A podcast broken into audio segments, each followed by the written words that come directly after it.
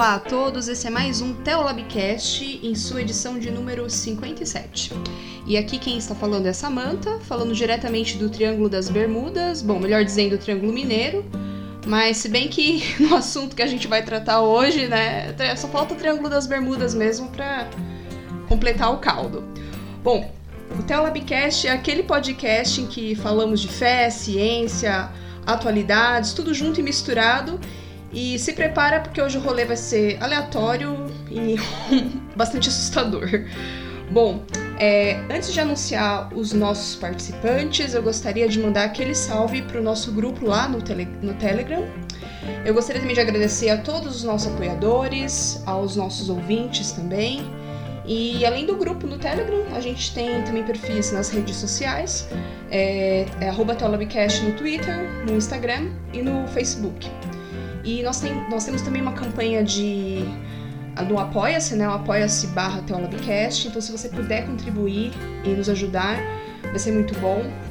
Principalmente para tirar o, o, peso que a gente coloca em cima do Cedric, né? Para fazer as edições dos episódios. Então, se você puder apoiar, considera lá e entra no Apoia-se barra Teolabcast.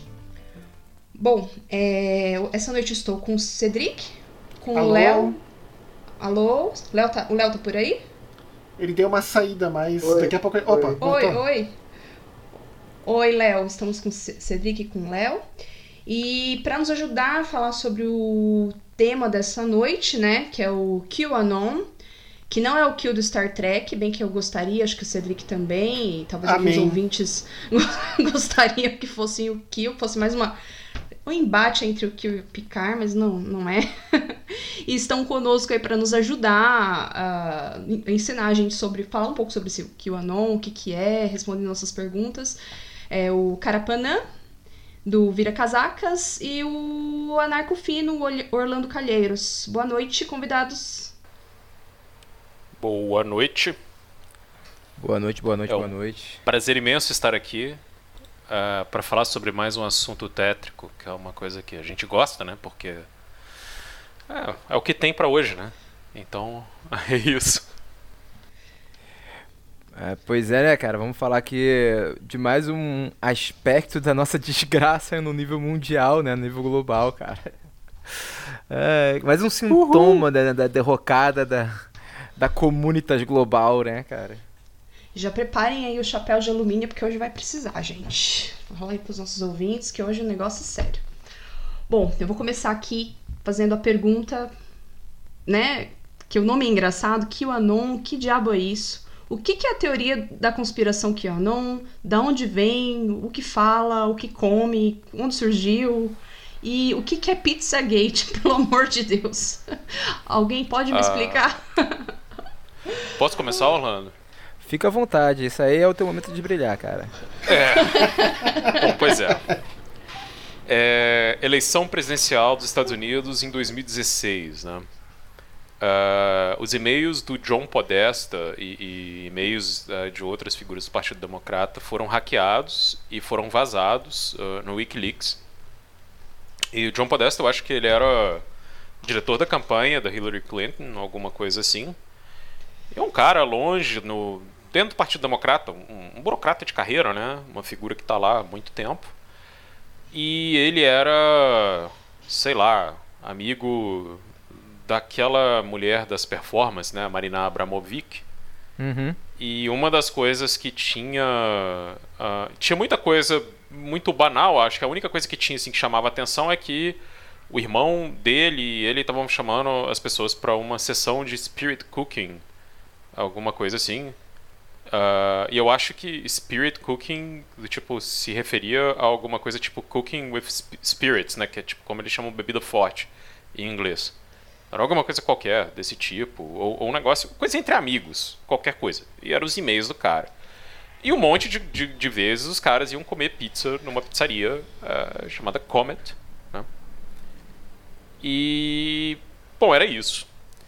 E aí. Uh, bom, Uh, pessoas tipo o Alex Jones, né, que é um, um, famoso, um cara famoso, um teórico da conspiração, um famoso desinformador político de renome que fez muito, muito dinheiro falando bobagem, né? Começou como um truther do, do 11 de setembro, mas depois virou, uh, inventou coisas do tipo, ah, tal massacre na escola uh, primária não aconteceu e tal, e começou a, a ficar cada vez mais tétrico e cada vez mais engajado politicamente do lado republicano. Né? Curiosamente, chegou uma hora em que todas as teorias da conspiração que ele, que ele espalhava eram uh, teorias da conspiração que, que, sei lá, beneficiavam a direita uh, dos Estados Unidos. Talvez um pouco por causa do tipo de. Uh, de. cara, o tipo de audiência que ele tinha, né? Mas é um cara que já era muito antigo nesse ramo, que é uma, que é, que é uma coisa que, vamos dizer assim, é uma tradição americana. E ele era muito famoso entre, por exemplo, Doomsday Preppers, né? Que é como eles chamam as pessoas que, sei lá, se preparam para um eventual fim do mundo uh, ou para um cenário de caos. Então, era sempre aquelas coisas assim: ah, o, o dólar vai colapsar porque a gente abandonou o padrão ouro ou os Illuminati, não sei o que, ou a Al-Qaeda vai explodir todas as uniões nucleares dos Estados Unidos. Ele, ele, tinha muito muita coisa que ele fazia que era assim, eu, eu, tava, eu acho muito doido, porque teve gente que de fato foi criar assim homesteads, né, do tipo hum. coisas de isolamento por causa desse cara. Então ele tinha uma influência muito forte. E ele começou a falar que na verdade esse negócio de spirit cooking era algum ritual de, de de sexo satânico, uma coisa assim. Eu achava isso tão doido, eu lembro que eu ficava vendo isso e falei, cara, o cara tá maluco, velho. E começou a espalhar isso, e ele já tinha falado coisas muito loucas durante a eleição, do tipo que Obama e Hillary, eles fediam enxofre, porque na verdade eles eram demônios e coisas desse tipo. E depois ele começou com um negócio que era que era assim, ah não, pizza, na verdade, quando os caras falavam, ah, a gente vai comer pizza lá na Comet, eles estavam eles, eles estariam referindo a não era a pizza, mas a, sei lá, tipo coisas bizarras, tipo é, estuprar crianças que estavam presas numa dungeon embaixo da pizzaria. É, assim, desculpa, não tem outro jeito de explicar isso e por mais absurdo que isso seja, isso ficou como uma coisa assim, tipo, ah, isso aqui quer dizer. E aí, e aí é meio doido, né? Porque é um, é um daqueles lances que os caras iam pegando coisas dos e-mails e iam derivando, né? Ah, isso aqui na verdade quer dizer outra coisa, isso aqui é um código para outra coisa. E isso, o Trump ganhou a eleição. E isso tudo culminou ali no começo de 2017 com um homem jovem dirigindo uma caminhonete até a pizzaria e disparando um fuzil para cima, dizendo que ele queria libertar as crianças que estavam presas no, no, no porão secreto é, é, para serem, enfim, abusadas pela cabala de elites pedófilas, de sei lá o que. Pronto, aí já. Esse, esse episódio aconteceu. Isso ficou meio, meio jogado ali, né? Do tipo, como mais uma, uma, uma maluquice completa, né? É, do, do que foram aquelas eleições. E tudo bem. Uh, tudo bem não, né? Isso já é bizarro o suficiente. Mas isso meio que foi um, algo que foi ficando, né? Você via isso é, é, como, ah, olha, é, é a, coisa do Pizzagate, né? Que é Pizzagate por causa do Watergate, entendeu? Uh, isso aí é, é uma... Isso aí é uma coisa super importante, porque, olha, isso aqui prova que os, os, uh, os democratas são uh, pedófilos e sei lá o quê, e, e essa obsessão sempre com isso e tal. Aí, em algum momento, uh, acho que ali também em 2017, uh, em algum. Eu, eu, não consigo lembrar a data exatamente, mas eu acho que foi assim no final de 2017, talvez, uh, acho que no mês de outubro, começou a aparecer uh, nesses, né, no 4chan, no, no 8chan, umas coisas assim, acho que, é, um monte de mensagens crípticas uh, com uma, numa thread lá que chamava CBTS, Calm Before the Storm. E nessas mensagens que eram meio crípticas, é, um, um, um usuário, né, num, num, num image board tipo Fortran, é tudo relativamente anônimo, né? E aí o usuário ele tem que assinar a mensagem e tal. Esse usuário ele, ele dizia que, sei lá, ele se chamava de Q, né, de Q, uh, que por causa de, sei lá, em, em relação a, a, alguém que tem Q clearance, né, alguém que tem, que sabe tudo sobre o governo americano, tem acesso a documentos, tem acesso a, a sei lá, coisas que são secretas e que Uh, ele, nessas mensagens dizia que o presidente Trump estava sendo protegido pelos militares porque a CIA, o FBI e os serviços secretos são corruptos. Né? E eles, ele ia meio colocando várias coisas que eram meio tipo umas. umas cara, umas perguntas, umas coisas que pareciam umas. umas dicas, umas charadas. Tinha muita coisa que era meio charada, isso assim. é importante. E, e isso. É, total. E é. aí era, era, é muito louco, porque ele, ele começou a produzir um negócio que era um, era um monte de coisa que ele ia jogando ali e que eu olhava e ficava tipo. Tá, porque isso apareceu muito rápido no Twitter, né? Quando as pessoas começaram a uhum. especular. Uhum. E eu ficava olhando assim, falando assim, ah, que, que doideira. E aí várias vezes tinha uns códigos numéricos, umas coisas que são meio loucas, assim. Muitas coisas que as pessoas que, que mapeiam é, onde o cara bateu no teclado, né? Para ver se os códigos são verdade ou se são gibberish, dá para ver que é, é, um lance que hum, parece que alguém tava só digitando meio aleatoriamente, assim. E e bom, e aí começa toda uma uma uma coisa esquisitíssima, assim, que é hum, algo para interpretar o que esse cara estava dizendo ali. E a interpretação, né?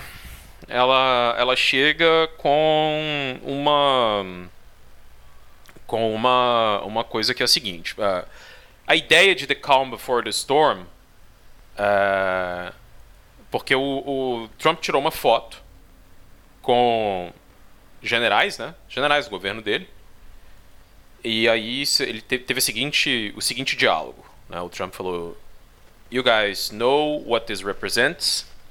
Maybe it's the calm before the storm. Aí, é, tipo, vocês sabem o que isso representa? Ele estava lá sentado com os militares. Aí falou: Talvez é a calma antes da tempestade. Aí os repórteres perguntaram: Que tempestade, presidente? Aí ele falou: You'll find out.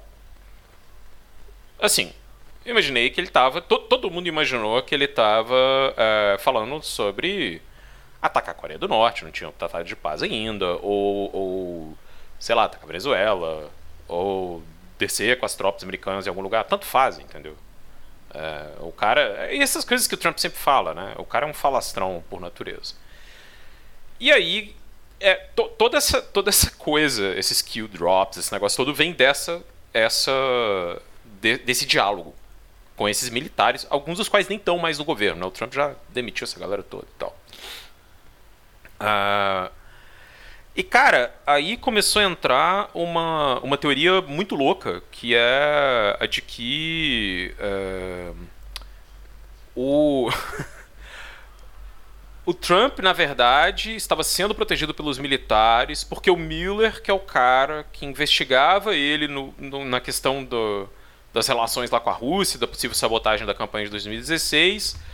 Na verdade, os dois estavam trabalhando juntos para prender os democratas por causa dessas coisas, tipo, que aconteceram lá no Pizzagate e tal e tal.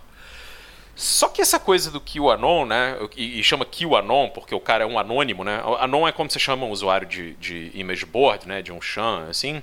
O anônimo Q, né? O anônimo Q. Só que é, é, de repente começa a, a, a, galera começa a fazer perguntas e às vezes ele responde, né? Assim, é, tipo, sei lá, o JFK tá vivo, né? O, o John Kennedy tá vivo? Aí o cara fala sim. Uh, outra coisa, não sei o que, aí o cara fala não. Ele, ele começou a responder várias coisas. Existe vida extraterrestre? Ele ficava lá botando essas coisas de vez em quando. E os caras formularam um sistema de credo que é meio. Não, não é só uma teoria da conspiração, mas é a mãe de todas as teorias da conspiração, porque é um negócio que praticamente une qualquer coisa, né? Então une essa coisa uh, da cabala, sei lá, que é sempre esses nomes, né? Porque não é à toa, porque isso mistura muito do tipo de conspiração. Os judeus controlam o mundo através de, de sei lá o que, que é clássico do antissemitismo. Mas o que aconteceu ali foi que ele, ele, ele colocou isso uh, e começou a juntar um monte de outras coisas. E você começa a ter um monte de gente que fica acompanhando isso, porque é algo que, que primeiro começa muito com esses gente mais velha que começa a usar os image boards ali na época da eleição de 2016 e, e Shanner, assim, né, como gamer, essa galera, isso fica não sei o que, fica uma coisa meio, meio quase que divertida, né, porque os caras ficam é, achando coisas secretas, é uma grande aventura, tudo é uma é, grande aventura, sabe? Isso que eu, e, eu quero falar disso depois, cara, lembrar. Isso, isso, é, eu, eu, vou, eu, vou, eu vou fechar daqui a pouquinho. É. é, é, total, porque aí esses caras, eles passam um tempão analisando os kill drops, né, que os caras chamam de breadcrumbs, né, do tipo de... Uhum. Um, migalhas. Migalhas de pão, que é aquela coisa meio tipo. João e Maria, né? Você vai seguindo as migalhas de pão pela floresta para achar qualquer coisa. Então tem, tem todo uma, um, monte de analogias. É, Alice no País das Maravilhas, né? Siga o, o Coelho Branco e, e, esse negócio e tal. E essa galera vai uh, caindo dentro disso, assim. Só que aí, a, a parte que é muito louca é que a tal Storm, para esses caras, né? E, e é um momento no qual os militares fariam prisões em massa e matariam todos os inimigos do presidente Trump. E aí o mundo. Aí é muito louco, né? Porque aí o mundo adotaria de novo o padrão ouro, sempre volta esse negócio do padrão ouro. E uma grande era de prosperidade, uma nova era de prosperidade, ela abateria sobre o mundo, assim, né? Porque todo mundo que está causando todo o mal do mundo seria exterminado. É... Louco, né? Mas assim, em resumo, é isso. Cara, eu só queria acrescentar que essa coisa dele. As pessoas geralmente, quando, vem falar, quando falam do QAnon, né? Eu fui pegar eles para olhar um pouco tardiamente, né? Mas uma primeira coisa que me chamou a atenção foi até menos o conteúdo do que estava sendo passado do que a forma. Até porque eu, eu, eu tenho para mim, né? que o conteúdo desse, desse material, ele em si mesmo, ele não tem tanta eficácia quanto a gente realmente atribui a ele, ou seja, essa ideia de que, sei lá, que todos os atores de Hollywood são pedófilos, né, de que existe um culto satânico liderado por uma família, qual é o nome daquela família? Rothschild? Como é que é? Não, aquela família? É Rothschild ou Rockefeller? Não, Rothschild, né? Rockefeller não, Rothschild que é, que é os Rothschild, que são os. os, os é, é, é uma família é, de judeus bancários. Lidera que é a única família judaica que tem título de nobreza na Europa e que era sempre alvo de teoria da conspiração, assim, sempre.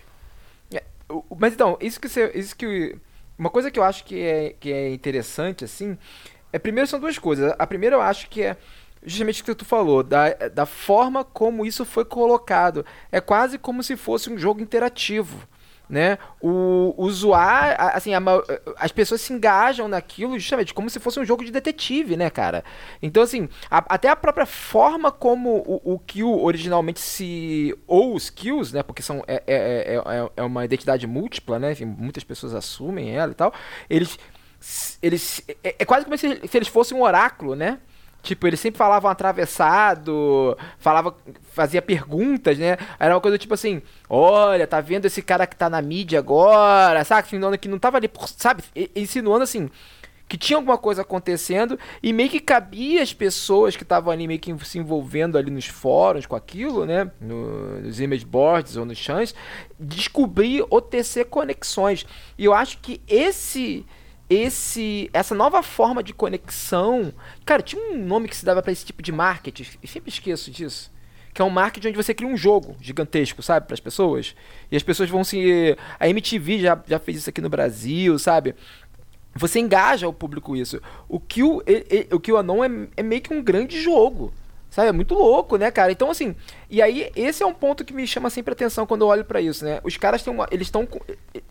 É uma estratégia de comunicação bem diferente do que a gente estava vendo sendo aplicado em termos de política, mas ainda apelando para o mesmo tipo de é, o mesmo tipo de afeto né, que estava sendo mobilizado pela, por essas campanhas de nova direita, né, da, da, ou da alt-right, ou da direita brasileira, enfim, que é essa coisa do tipo assim, retome a agência da sua vida, retome a agência do seu país, retome o controle, sabe? Essa coisa de você pode fazer a diferença, venha conosco, sei lá o que, né?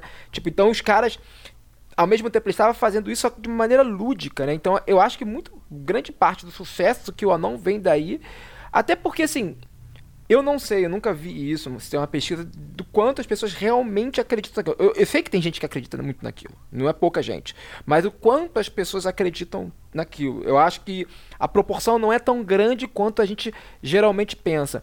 Contudo, o efeito já é já o, o efeito, né, daquela, daquilo que está sendo dito já é, é se consolida. Porque assim, isso é uma coisa clássica quando você vai estudar, por exemplo, boatos e coisas do tipo. A mensagem original, ela se perde, mas fica o ranço, sabe? Fica o sentimento de aversão para com as figuras envolvidas, né? Tem uma história clássica aqui do Rio de Janeiro, é, de um ator da Globo, que ele, ele era desafeto de um outro, de um, de um outro produtor, enfim, uma, uma história dessa, assim, de um, de um filme, não sei como é que era, e que o cara espalhou que ele tinha sido internado num hospital porque estava com uma cenoura no ânus. Uhum, famosa na época.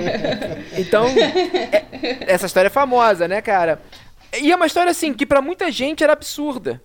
Só que esse cara, uma vez contando, falou assim, cara, isso acabou com a minha, minha carreira. Ninguém acreditava, mas também ninguém desacreditava, saca? Então, assim, input, colocava sobretudo para um sujeito que vivia né, de, um, certo estereótipo de, de, de, masculinidade ali no cinema, sei lá o que, o pegador, essas coisas.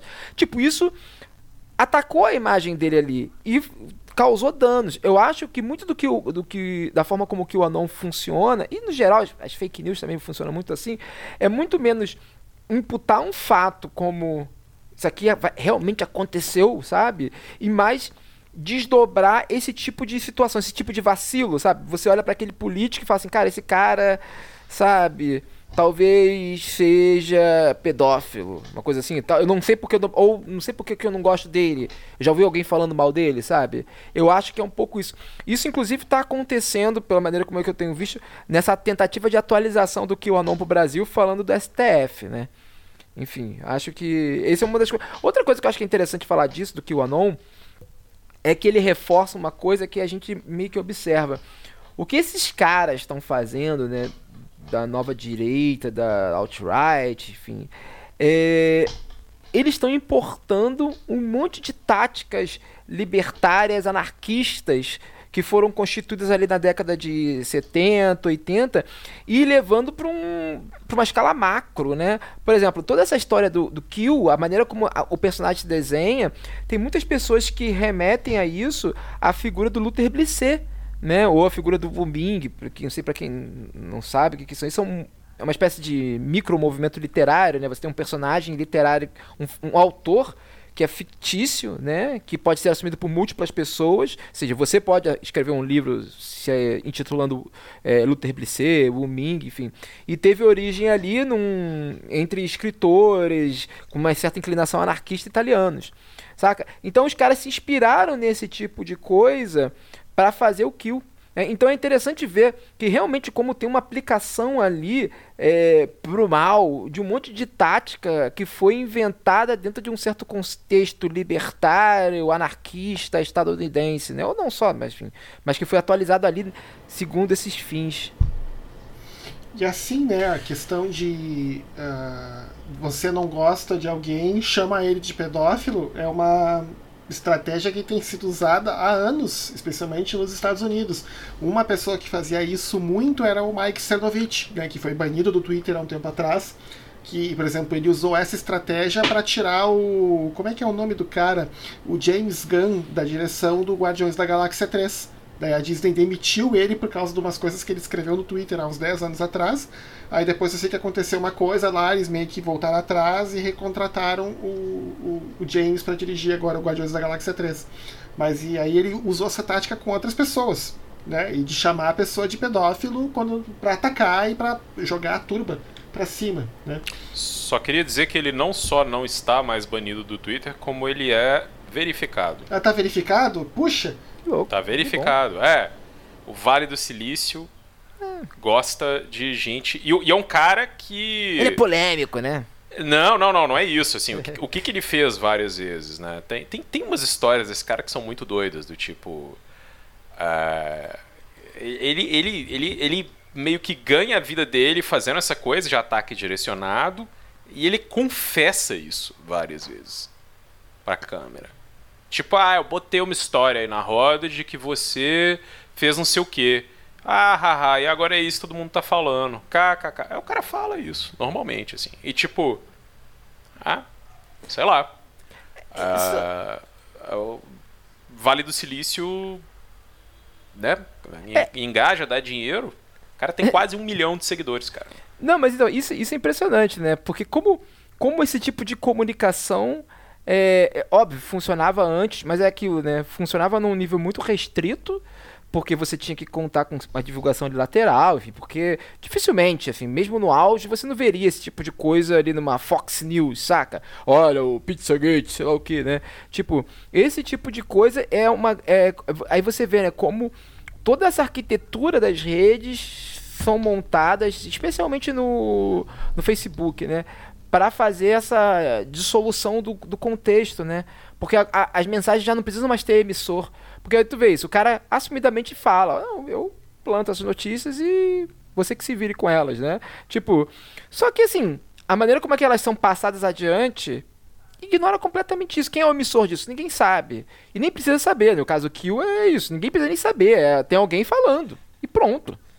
Tem alguém falando e pronto. O fato de ter alguém falando e pronto basta em si mesmo, né? E aí vira essa a própria verificação da veracidade, veracidade da, da informação é o fato de que ela está sendo dita e replicada. É muito louco, né? Esse, esse, esse, esse viés confirmatório que tem a, a estrutura das redes, né? Eu, isso tem uma isso tem uma relação explícita. Esse dia eu estava lendo sobre isso, né? Como o, depois a gente pode falar melhor disso, né? Mas como a própria arquitetura das redes, porque assim o que a gente chama de Facebook, né? Muita gente é, é, é complicado falar disso, mas porque às vezes muita gente não sabe o que a gente chama de Facebook, o que chama de Twitter e tal. Não é uma não, não é uma experiência centralizada, né? Assim, a maneira como eu experiencio o Twitter é muito diferente da maneira que como o Carapanã experiencia, como você experiencia. Tipo assim, porque cada usuário, ele, ele meio que existe enquanto centro de dispersão de uma rede muito particularizada, né? Então a minha timeline é muito diferente da sua, muito diferente dos outros.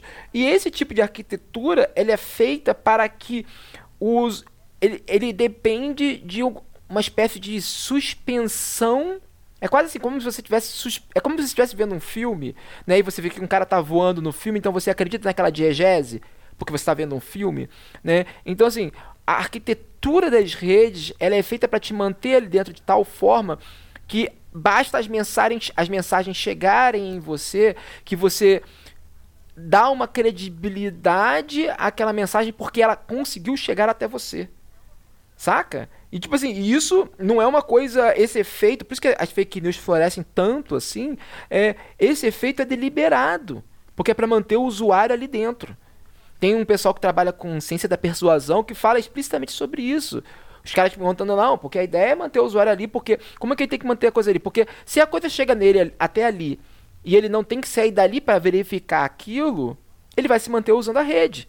Sabe? Então, assim, ah, chegou um, uma informação para mim no Facebook. Pô, vou ter que sair daqui para ver, vou ter que ir no Google, vou ter que ir no, no Twitter para ver qual é a verificação. Se ele faz isso, ele a rede social perde o seu usuário. Né? Então, assim, toda coisa, toda, toda a estrutura, a própria arquitetura dela é feita para que a mensagem se baste em si mesma sem que você tenha que é, é, conferir quem é o emissor daquela mensagem. Aí assim. Cara... Fala, cara, Pan. Não, não, não. Se tiver alguma pergunta, pode fazer. Não, porque é, assim. Porque tem uma coisa que eu posso falar depois. Sim, sim. Mas tem um, um, um paralelo, porque nesse tipo de coisa, assim, a gente fala muito sobre ah, é a adaptação de uma tática lá do, do, do, anonimato, né? Como, como, como forma de dispersão, que é algo, ou pseudônimo, que, que muita gente Muita gente, na verdade, falou do Luther Blissé uh, com relação a isso, né? Achava que era meio que uma uma uma pegadinha dos caras que escreveram, porque esses caras têm um, um livro, inclusive foi traduzido pelo português, lançado em português, que chama Que? O Caçador Uhum. de Hereges. Tá, exatamente. Que é sobre um inquisidor, né? Um, um cara nomeado pelo Vaticano que vai pra, Pra Alemanha que- pegar pra anabatistas. Alemanha tentar. é, é, Oi? Pra pegar os anabatistas, aquele. O, esqueci o nome Não, dele. não, não, não, o- os anabatistas não, pra pegar o pessoal da reforma protestante, né? É, não, mas então é um cara, é, esqueci o nome dele, o, o- é, Moedinha, sempre o nome do nome dele, o, o, o apelido dele era um, era um monge, que foi Não, um... Lutero, cara. É Ele, ele- eles não, brigam. Era o Lutero, Ele vai- não? Não, não, ele vai no começo ele vai, ele, ele vai lá, acho que talvez tenha a ver com isso, mas assim, começa toda uma coisa. Lutero é um personagem da- do, do, do romance. É um negócio muito louco, e é um romance histórico que quando saiu, a galera dava uma pirada e achava que tinha sido escrito pelo Humberto Eco. Os caras piravam assim, ah, o Humberto Eco lançou um, um romance histórico aí com pseudônimo. E não, foi um negócio inclusive escrito por mais de uma pessoa, né? Porque esse Luther Bliss era, um- era uma galera, assim. Thomas Muntzer, lembrei, desculpa. Ah, é verdade, verdade. Thomas é Thomas Muntzer. Muntzer. Corre- é, correto, Moedinha que se chamava. é, isso, isso, isso. Então, aí, aí o, o que acontece, cara? É, mas o que, se você for olhar é, o tipo de. Cara, porque teoria da conspiração envolvendo judeu é a coisa mais é, im- impressionante. Você começa a estudar é, teoria da conspiração e, e- e chega em alguma coisa que aconteceu na Europa em algum momento. Assim. Então, uma delas muito muito antiga e, e muito parecida de alguma forma com o que acontece nesse negócio do, do, do QAnon é o que eles chamam de libelo de sangue, né? Que era ou, ou, ah, acusa- acusação de sangue ou en- enfim. Ah, em inglês eles chamam você fala blood li- libel. Mas cara isso era um tipo de, de coisa que acontecia muito em que judeus eram acusados de matar crianças cristãs para usar o sangue delas como parte de rituais religiosos assim e esse era um tipo de ah, esse era um tipo de acusação que acontecia desde sei lá da Grécia se você tem algum tipo de coisa ah, colocada ali há muito tempo assim. E isso virou uma espécie de não sei cara tipo total tem, tem toda uma justificativa. Isso, isso aparece em pogrom depois, né? Em perseguição dos judeus. Isso aparece misturado nas coisas de antissemitismo que leva ao holocausto. Então, tudo isso meio que criou um, um negócio que fica, né? E, e ficou ali durante muito tempo, né? Vai e volta. Mas é algo que, eh, que acontece bastante, assim.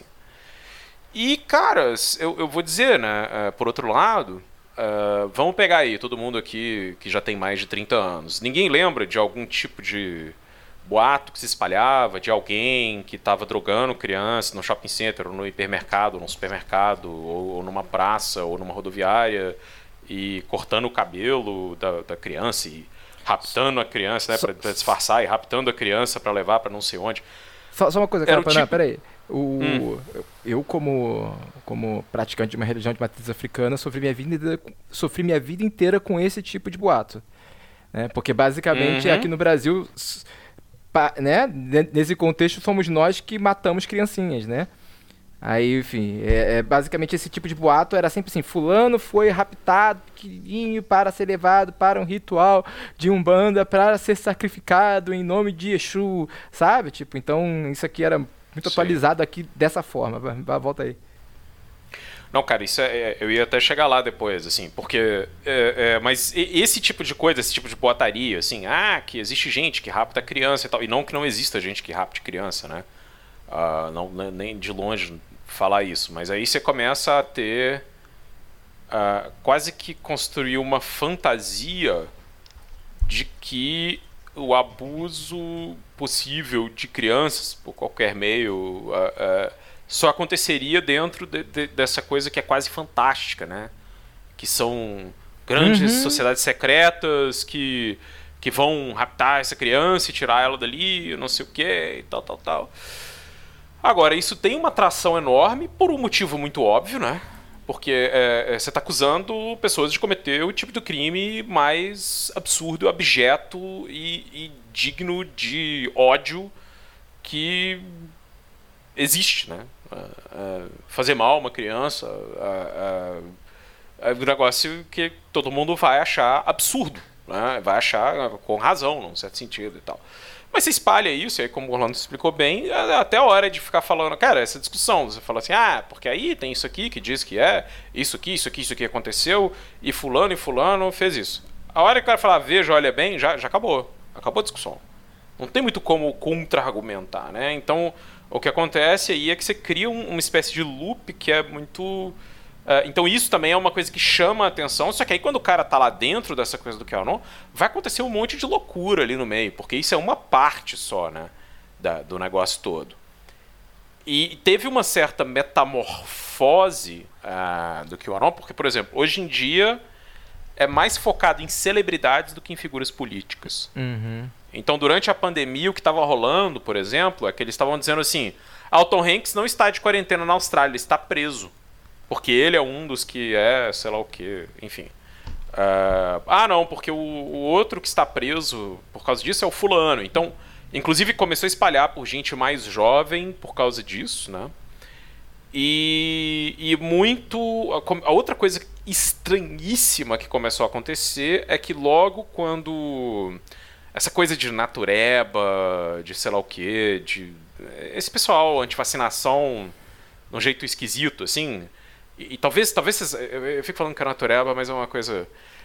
Antivacinação, antigamente você imaginava um, um, cara meio hippie, vivendo sozinho no meio do mato e falando: ah, vacina os meninos agora não, depois olha isso aí, não tem problema. Mas nos Estados Unidos é uma coisa da elite, cara. Antivacinação nos Estados Unidos é uma coisa da elite.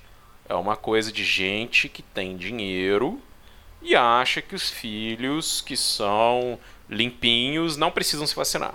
É isso. Ah, deixa lá para os outros que não vivem num lugar limpo igual eu crio meu filho. Só, só uma coisa, e... cara, para tem um. Há, há, pouco tempo saiu naquele, acho que no Daily Beast, um, um, uma reportagem bem interessante mostrando como tem um lobby anti-vacinação promovido por uma galera assim, magnata, não é uma galera pobre não, assim, a galera magnata, a gente cara próximo do Trump, e essa coisa de anti-vacinação relacionando a vacina com autismo, tem um lobby né, oficial promovido por gente com muito dinheiro para isso.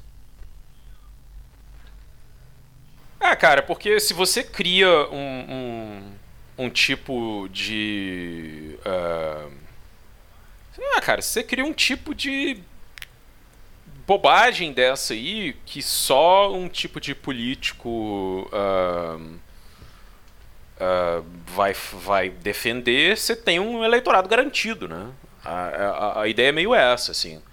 Mas o que eu ia dizer é que aí entrou firme, forte, na comunidade esotérica, que gosta de yoga, que quer tomar. É, falar de astrologia e sei lá o que, e falar de OVNI. Entrou ali com tudo, entrou solando, cara. E inclusive um, a, os grandes dispersores disso no Brasil vêm daí.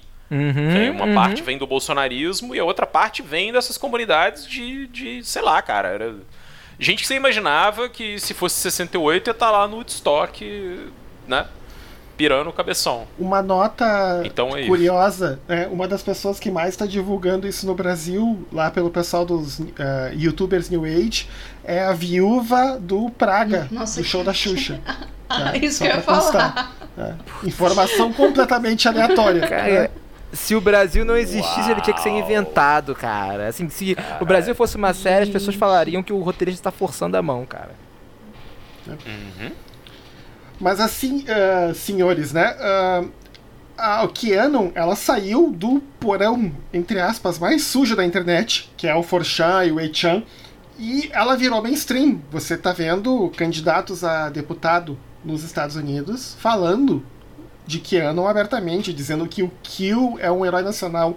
Você tem colunistas da Fox News falando dessa teoria conspiratória e como sim, não como se fosse algo tipo curiosidade, algo bizarro, não. Mas falando que, ah, que o Kill postou tal coisa. E usando isso para pautar as notícias, né? E, o, e aí tem uma pessoa que está aparecendo nessa história que é a Marjorie Green. Né? Quem é essa pessoa? Como é que ela se tornou uma apoiadora desse uh, apoiadora, apoiadora desse movimento? O que vocês têm a dizer aí? Cara, eu sei pouco dela, tu sabe? Eu sei que ela, naquele episódio lá do. Ela, ela, se tornou, ela ganhou uma notoriedade naqueles massacres de Los Angeles. Do, do Tec, foi Los Angeles? Foi. Não, foi. Olha, Hã? tem massacre em tudo que é lugar né, nos Estados Unidos, pois né? é. Fica difícil, né? Aquele dos cassinos, como é que foi? No, no Texas? No... Las, Não, Vegas, foi... Las Vegas. Las Vegas. Foi Las Vegas, é. É, do atirador Vegas, que. Isso. Aí. É, é, lembro que na época circulou forte uma teoria dos. que te, foram várias coisas que rolaram, né? Que, que, falaram que tinha um livro Antifa, lembra disso? A Bíblia Antifa, com os caras que estavam atirando, sim, o Anarchist sim. Cookbook, e aí falaram que tudo que aquele cara não, que eles não agiram sozinhos, que tinha o, que ele não agiu sozinho, que provavelmente ele tinha uma toda uma rede de suporte. E aí eu sei que no final, obviamente, cai em quem? Cai em quem? Adivinha quem era o grande financeiro do cara? Os Soros. Óbvio. Quem poderia mais ser? Quem poderia mais ser, né, cara? O Soros no mundo só não, me, só não financia a minha pessoa, porque ele financia todo mundo, né, cara? A gente já desistiu aqui também. Já, já foi? Eu queria saber o endereço, ele não responde meus e-mails. Pois cara, é. Pra pagar minha, minha conta de luz aqui. Mas é, eu lembro que ela ganhou uma notoriedade nisso, né? E aí ela foi, ela foi num crescendo, né? Tipo, ela, ela chegou a participar de um monte de, de, de programa de YouTube, mas Fora isso, eu não sei mais nada dela, não. O que, que tu sabe dela, cara? Cara, eu sei que não, porque eu sei que ela era desse, desse esquema, assim, do tipo de. de YouTube, de sei lá o que, desse, desse, desse mainstream aí. E começou a postar assim, especialmente coisas no Facebook, e aí viralizou exatamente no, no Las Vegas, no, nesse negócio do, do massacre de Las Vegas, foi uma coisa bizarra, né? Que é um lugar que junta muita doença mental com armas automáticas, não vai dar bem. E, cara, o que aconteceu foi que. Uh, ela, mas ela já era meio. meio. Uh, bizarrona, assim, sacou? Do tipo, em vários. Uh, em vários outros, sei lá, cara, em várias outras coisas. É dessa galera que fica falando, por exemplo, ah, isso aqui não aconteceu no 11 de setembro, esse avião aqui não bateu nesse lugar. É, coisas nesse nível. E tem mais coisa, muito, muito racismo, muito antissemitismo, muita coisa contra o muçulmano. É uma pessoa desse. E tá aí, velho. É, é, é uma das candidatas. Tem outra, né? Uh, tem uma outra que eu acho que é do estado do Oregon, uh, que, cujo nome é Joe Perkins. E que inclusive gravou live com esses doidão aí de teoria da conspiração e tal. Agora sim, uh, o que, que, acontece também? Outra coisa que, que mudou. Tem, tem, um, tem um. Eu tava vendo um site. Ah, não, um, um canal lá do Reddit, né? Um, enfim, um fórum lá que era. Eles chamam de Kill Casualties, né? Casualties. Tipo, enfim vítimas do kill, praticamente. E, e, e, cara, é basicamente a gente falando assim: é, não consigo mais conversar com a minha mãe, não consigo mais conversar com meu pai, não consigo mais conversar com meu irmão. O cara tá louco, ele não responde as coisas, ele tá se isolando da família.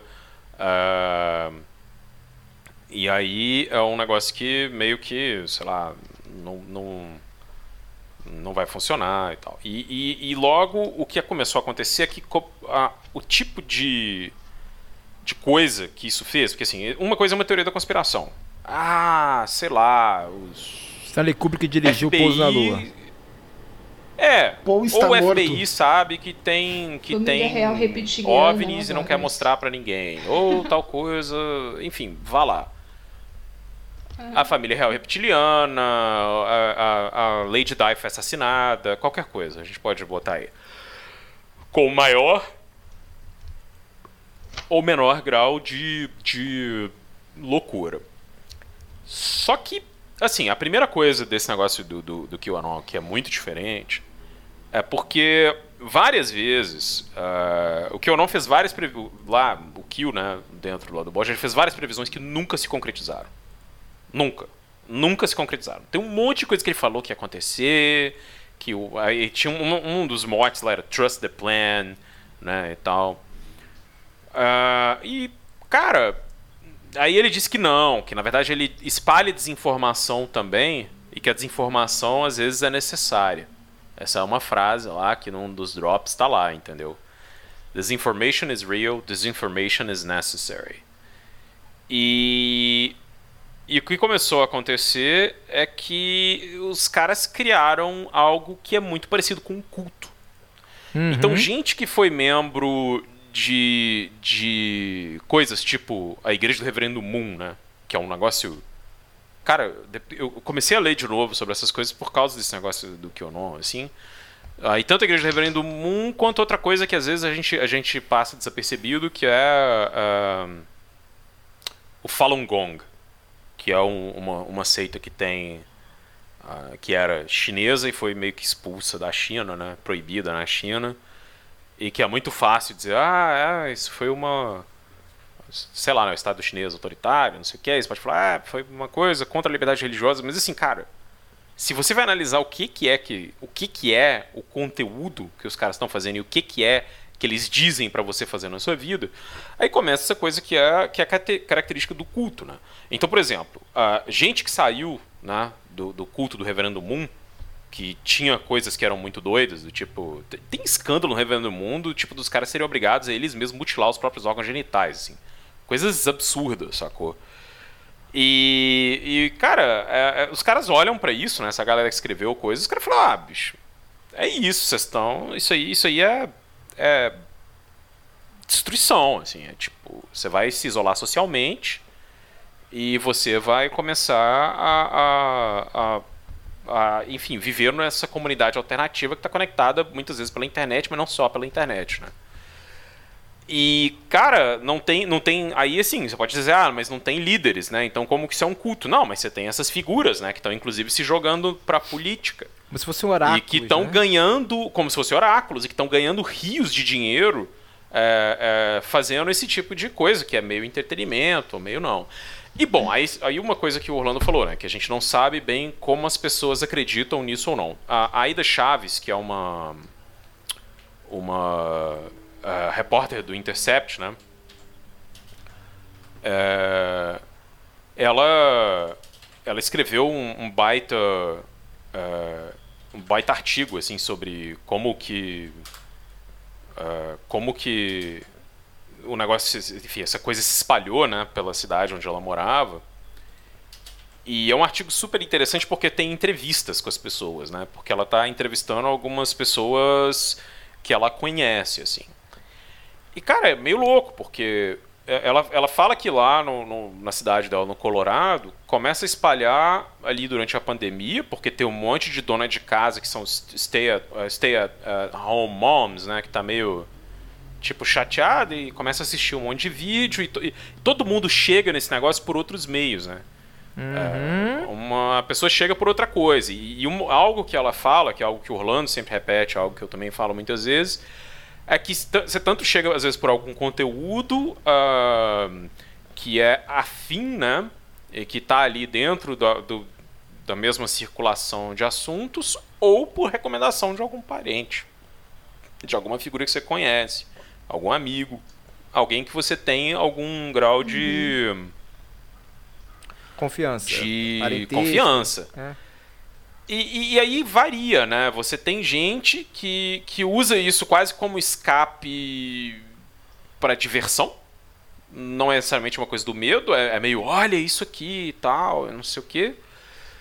Até uma galera que. Inclusive um cara que ela, que ela, que ela entrevista, que é um total riporongo, assim, sei lá, um, um flower power total, saca? Um cara que fala, não, mas ninguém vai cometer violência por causa disso, não. A gente é tudo uma comunidade do amor e, e sei lá, o cara, um, um velho, assim, que gosta de natureza e sei lá o que, um negócio nada a ver. Uma, uma ex-colega dela de, é, de, de, de colégio, que ficou totalmente convencida, primeiro, que o Obama era satanista e depois entrou nisso aí de cabeça. E uma galera que às vezes fica pensando. Aí, assim, tem, tem umas pessoas que conseguem ser mais ou menos críticos, mas eles quase todos são muito francos com ela. E gente que tem medo, de fato, né? A pessoa começa a seguir isso compulsivamente porque tem medo, de fato, que alguma coisa aconteça com o filho dela, né? Então. Tá aí, cara. Tem todos esses elementos é, é, para fazer uma batida de nitroglicerina, né? E isso. isso né, é... né, então. Tu quer continuar falando que eu ia falar uma coisa sobre. Não, sobre pode, pode mandar ver. É porque isso também é uma coisa que. Assim, esse tipo de teoria conspiratória sempre teve, né? Sempre teve, em maior e menor escala. A questão toda é. Eu acho que. É aquilo que eu estava falando da arquitetura das próprias redes, né? Porque, assim. É, não tem como você separar a mensagem né, da forma como ela está saindo, ela tá sendo difundida, né, o território onde ela está sendo difundida. Então, aquilo que eu estava falando antes, né, sobre essa coisa da, da própria arquitetura das redes ser você está ela, é, é, ela, ela é criada para você entender que aquela mensagem que está chegando em você é uma mensagem confiável porque ela está chegando em você ou porque você chegou nela, né? Porque essa ideia que você chega nas coisas também é uma coisa meio é, dentro da rede você não chega nas coisas, as coisas vão chegando para você ali, né? Então assim, o inclusive esse truque, né, de fazer a pessoa achar que ela é agente da procura e não paciente da procura é uma tática dos caras. Documentado, isso é documentado, é muito louco, né? Porque tem esses documentos, os caras criaram as diretrizes para isso, não, enfim. Mas uma das coisas, assim, isso ficou, por exemplo, claro em coisas como Cambridge Analytica, né? De que as redes, é, especialmente o Facebook, né? Mas todas, criam uma espécie de perfil psicológico das pessoas né? Cria um perfil psicológico das pessoas. E esse perfil psicológico, ele, ele, ele começa a ser utilizado né, pela, pela, pela, pela, pela, pelo algoritmo, famigerado algoritmo, né, enfim, para determinar, olha, esse tipo de esse usuário tem interesse nesse tipo de conteúdo, não tem interesse nesse tipo de conteúdo, então vamos mostrar mais desse conteúdo que ele tem interesse para que ele fique mais tempo engajado na rede. O que acontece com isso eu acho que esse é um tipo de pesquisa que eu gostaria de ver mais para o futuro. Né? Existem pesquisas semelhantes que foram feitas é, a partir de pessoas que consomem noticiários violentos né, da década de 80, né? Enfim, que, o efeito que aquilo tinha sobre a subjetividade delas. É, o que, que acontece, cara? Você acabou de ter um filho, né? Enfim. E é óbvio que, cara, você, muitos de vocês são pais, né? Eu não sou, mas eu tenho sobrinhas, enfim, me preocupo. Então, você fica um pouco apreensivo, então você começa a reagir mais a notícias que falem sobre, sei lá, violências que foram causar que crianças sobre crianças vítimas de alguma violência. Né? Notícias e no caso das redes sociais você começa a ser mais exposto a esse tipo de conteúdo. O que, que vai, o que, que vai acontecendo? Você vai fragilizando a psique das pessoas para que elas comecem a ficar cada vez mais receptivas. Porque aquilo, cara, uma coisa facilmente aferível, assim, sem precisar de pesquisa. Quantas pessoas estão doentes hoje, assim, que estão na internet sofrendo? Sabe, é muito difícil você encontrar uma pessoa na internet que fala assim, não, não estou sofrendo de ansiedade. Não, não estou sofrendo de alguma coisa. Porque as redes estão de fato adoecendo as pessoas justamente por, essa, por esse reforço negativo, né? Assim, você tem você, isso aqui, ó, esse ver notícias sobre o mandatário da República me causa ansiedade. Aí eu vou lá e reajo negativamente aquilo, reajo aquilo. Pro algoritmo, ele não entende se aquilo é positivo ou negativo, ele entende que aquilo é uma reação e ele entende que você tem interesse naquilo e você de fato tem uma espécie de adicção, né? Então ele vai começar a te mostrar mais daquilo. Então chega um momento em que tô todo mundo aqui passa por essa experiência, todo mundo que já passou por essa experiência, inclusive eu já tomei medidas para que eu saia um pouco disso, o Carapanã sei que também já tomou. Cara, chega um momento em que parece que sua, a sua rede, a sua rede, as suas redes sociais só falam sobre o mesmo assunto, não importa para onde você vá. E esse efeito é muito relacionado com isso. Então, assim, tem pessoas que estão caindo dentro da, da rede que o Anon, né, enfim, justamente nessa. São pessoas que vão sendo continuamente atacadas, continuamente fragilizadas por todo um ecossistema de notícias no qual aquilo ali aparece como uma explicação que dá sentido àquela, toda aquela desgraça que ela está vendo. Então, assim, o cara vai consumir sem querer, tá, sem querer assim, no nível consciente, mas no nível pré-consciente querendo, um monte de notícias sobre violência sobre crianças, sobre pedofilia, sobre, sei lá, cultos secretos, sabe? Enfim, e aquilo, e de repente nesse bojo vem o QAnon. Então esse processo de adoecimento, né, das pessoas passa por aí, né? Então por isso que é, eu, eu não sei o quanto as pessoas estão, digamos, acreditando naquilo de fato, mas uma coisa que eu acho que é inegável é que o QAnon, ele é uma parte uma, uma, digamos, ele é uma parte hoje é uma parte considerável desse ecossistema de notícias, enfim, desse ecossistema de referências que apontam né, para uma, uma série de valores que a gente vai considerar hoje da extrema direita, enfim, e atacam, enfim, e, e, e, e, como que é, tipo, caraca, como quando você fala mal de alguém, como é que é a palavra, meu Deus do céu? Defamação? É, tipo assim, de perfis de esquerda, perfis liberais, como se diz nos termos norte-americanos e tudo mais. Então, assim, eu acho que talvez a pergunta principal. São duas perguntas, né? É, a primeira delas é como essas pessoas estão. Uma vez que elas chegam. Porque é aquilo, né, cara? Quando você. É aquilo. Quando, eu sempre pergunto isso para as pessoas aqui, assim. Cara, como é que você ouviu falar do, do mandatário da República? Aí a pessoa fala: Ah, meu tio me mandou um WhatsApp, o pastor da igreja me mandou um WhatsApp, meu primo e tal. E aí a pessoa. Uma vez que a pessoa viu aquele vídeo, a chance de ela ter outro vídeo recomendado naquilo na sequência é imensa, né? E aí de repente ela vai ter o YouTube dela só vai falar daquilo, né? Aí de repente o Facebook dela só vai falar daquilo e daquilo de uma maneira que é muito particularizada para ela, né? Então, por exemplo, uma pessoa que tem interesses, sei lá, um ultraliberal da vida, um gamer ultraliberal, ele, o Bolsonaro que ele vai consumir não é o mesmo Bolsonaro, sei lá, da minha vizinha aqui da Assembleia de Deus. Sabe? São dois Bolsonaros um pouco diferentes. Não são o mesmo Bolsonaro, é uma espécie de objeto múltiplo ali. O.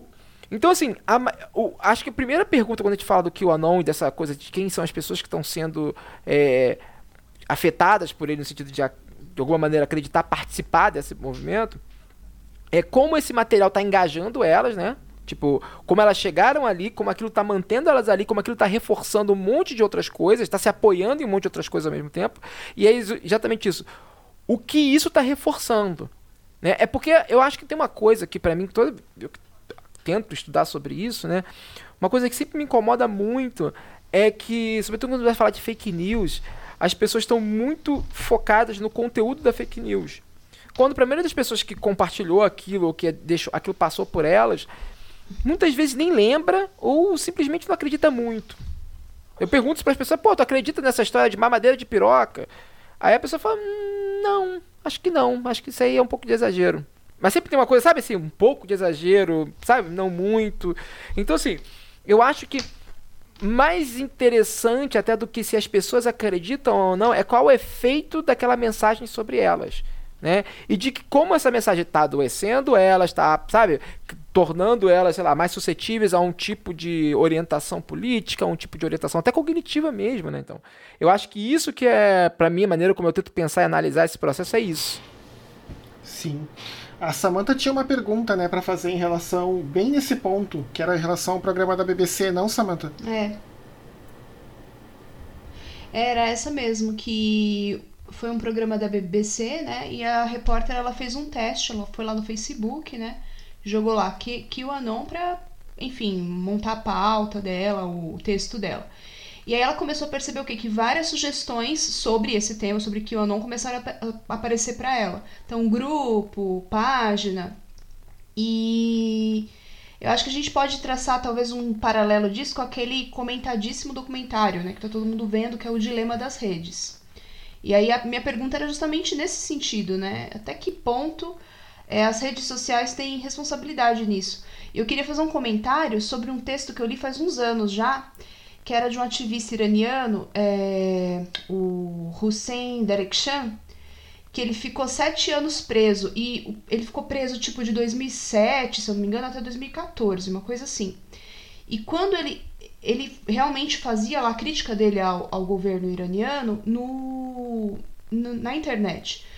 Quando ele ficou preso, evidentemente ele ficou sem acesso à internet. Aí quando ele voltou, ele ficou sete anos sem acesso à internet, ele ficou surpreso. Ele falou a internet livro, que era a internet de antes, e a internet do jeito que é hoje, né? E esse texto do, do Hussein Derekshan, acho que é de 2014 ou 2015, se não me falha a memória. Acho que por aí, não, não tenho certeza. Mas a gente vê como o processo em cinco anos aí foi acontecendo, né? É, o sujeito, como o Orlando falou, é passivo, né? Os dados vão, vão chegando até ele. Como foi o, o exemplo aí do que essa repórter da, da BBC falou. E até que ponto a gente pode responsabilizar, então, as redes sociais é, nesse sentido? O que, que vocês têm a dizer sobre tu isso? Quer pegar aí ou eu pego aqui, cara, pra Cara, eu acho que. Se a gente pegar o pessoal do YouTube, assim, pra ver.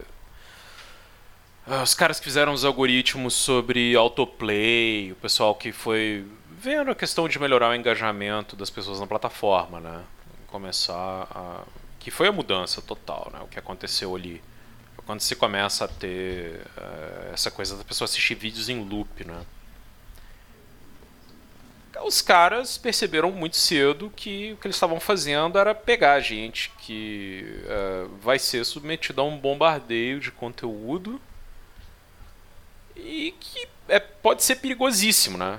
Porque, uh, claro que esse tipo de conteúdo engaja mais, cara. O que, que assim, vamos lá, pô, peraí. Uh, o, o, que, o que é que te chama a atenção na TV, né? Vamos olhar o, o, o que é o resultado da TV. Era, sei lá, o Gil Gomes narrando algum crime bárbaro uh, na Zona Oeste paulista. Cabeça do pois seu é. irmão. Ou, ou, um documentário da National Geographic, assim, narrado lá na TV Manchete, né? Tô, tô falando de coisas aqui que denunciam a minha idade. Nossa. Mas, uh, cara, mas é isso. Basicamente, assim, você, você tem, tem dois tipos de conteúdo na TV e um deles tem um engajamento muito maior. Tal, talvez não sei nem exatamente se era uma questão de audiência, embora eu tenha certeza que sim. Uh, mas você vai ter um, um, um, tipo de coisa que vai te prender a atenção, ou que vai te causar repulsa, ou que vai te despertar emoção. E isso está muito associado ao fato de que aí imagina isso só que com milhares e milhares de pessoas produzindo conteúdo que repete as coisas. Que esse é um outro problema. Uma das coisas que existe nisso é repetição. O tempo todo as coisas estão sendo repetidas, entendeu? Uh, não é porque assim alguém fez um fez um argumento muito bom e você leu e aquele argumento é excelente, você sempre vai citar o cara. Não, em geral as coisas são quase que uh, uh, cópia carbono, assim, cara. Uhum. Eu, teve uma época que eu fiquei assistindo muito, muito vídeo, que era aquelas coisas assim, fulano humilha feminista, feminazi ou qualquer coisa, fulano humilha esquerdista, do tipo isso tudo em inglês, né? Uh, e cara, era, era tudo igual, era tudo igual, era tudo era um tipo de, de, de conteúdo que às vezes era inclusive o mesmo vídeo postado várias vezes. E depende o que. O que, que você vai consumir ali? É a questão de consumir um conteúdo que é de direito ou um conteúdo que eu não sei o que. Não. Porque isso tudo é entretenimento também, cara. Uhum. É, e, e, e, esse tipo de entretenimento, uh, uh, que claro, vai causar coisas super complicadas. A gente, a gente que gosta de ficar usando o Twitter, né, já sabe o tanto que aquilo desgraça a nossa cabeça. E, e, o tanto que aquilo come a nossa atenção, né? aquilo, aquilo devora a capacidade que a gente tem de fazer outras coisas também. Então, você está seguindo uma timeline, é um negócio que te, que te, te exige uh, atenção, ou te causa certas coisas, às vezes é uma notícia boa, às vezes é uma notícia ruim, e ultimamente, infelizmente, tem sido só notícia ruim. E às vezes é alguma coisa que pode ser mais pessoal ou engraçada, né? Você também tem, você também tem a, a oportunidade de curar isso, né? Você pode escolher isso de uma maneira diferente. Agora, imagina o que, que é essa questão do, do vídeo. E o Facebook tem. O a, que aumentou o engajamento do Facebook bizarramente foi o autoplay de vídeo também. Uhum. Porque o Facebook, cara, se você pega uh, uh, e desliza, os vídeos vão dando autoplay. Você vai deslizando uma timeline onde os vídeos vão dando autoplay. Você olha, às vezes, um vídeo de Facebook e fala assim: Cara, como que esse vídeo desse cara bateu um milhão de views? Porque o cara não precisa nem clicar para assistir. Então, assim, isso, essa engenharia que os caras do Vale do Silício fazem, assomada à total irresponsabilidade que eles têm com relação ao conteúdo, porque aí eu não tô falando só de assim, ah, fulano tá falando bosta lá sobre teoria da conspiração sei lá onde, Cicrano tá, tá é, assediando alguém não sei onde. Não, não, não, não. Tô falando de coisas tipo o papel do Facebook no massacre dos Rohingya na Birmânia, sacou? É, é, o, o Facebook basicamente foi o instrumento usado, né? para conseguir uh, uh, uh, mobilizar a população para que ela aceitasse o massacre, sacou? E isso é, é, é, é uma coisa que não tem nenhum. nenhum. Sei lá, cara, não tem nenhum precedente na história, assim, porque a gente viu, né, no caso de Ruanda, né, quando você teve aquele. Os Hutus partiram partindo para cima dos Tutsis e começou aquele massacre de civis, né, que tinha uma coisa que tinha já a ver com um cenário de guerra civil. E, e cara, o que aconteceu em, em na, na, na Birmânia, né, uh, foi uma coisa totalmente em Mianmar, né, como é o nome normal, né. Uhum. Em Mianmar foi um negócio totalmente é, é, é, com participação do exército, com coisa assim. Uh, Coisa que, tipo, clérigo budista que fazia vídeo dizendo que. Tá vendo essa mulher aqui que foi morta? Ou essa que foi estuprada? Ou essa criança que sumiu também? Mesmo, aí volta essa merda, né? Ah, isso aqui é culpa desses, desses, desses muçulmanos que estão aqui poluindo o nosso país, que é um país budista. Porque esse negócio que budista é, é pacifista é um negócio que não existe também, né? A gente é bobo. Mas. Cara, e, e assim, o Facebook não tinha. O Facebook não tinha ninguém que entendia birmanês, que entendia qualquer idioma do país. Botou lá, chegou o celular, todo mundo tinha celular, que acessava o Facebook de graça. Então, assim, uh, esse tipo de coisa uh, não, não existe. Eu falo assim, nessa questão das redes, para finalizar a minha resposta à pergunta da Samanta, não tem jeito que não seja regular e responsabilizar os caras. Uhum. Porque esse papo do tipo assim, uhum. ah, porque eu eu não tenho culpa nenhuma, eu só dou a plataforma. Vocês fazem o que vocês querem, isso já não cola mais, sacou? Porque não é assim, você tá, você tá vendo coisas que acontecem uh, uh, e os caras estão sempre saindo pela tangente com esse papinho libertário uh, Califórnia 1999. Não, não cola mais, cara. Não dá mais, assim. Vocês são empresas multibilionárias, você não tem condição. E isso para dizer o mínimo, porque se for para pegar um negócio mais assim, os, os caras estavam deixando operar mercado de arma para Al-Qaeda, cara. Mercado de arma para insurgência é, lá na África Central, assim, coisa que tem a ver com. Tem, tem, qualquer coisa absurda em grupo fechado de Facebook, especialmente nesses países onde você não tem moderação nenhuma, acontece. Não tem quem vá, quem vá olhar. E aí achem um artigo, tem, uma, tem uns artigos bons sobre os seres humanos, os, os seres humanos que são moderadores do Facebook, para ver o que, que os caras têm que moderar.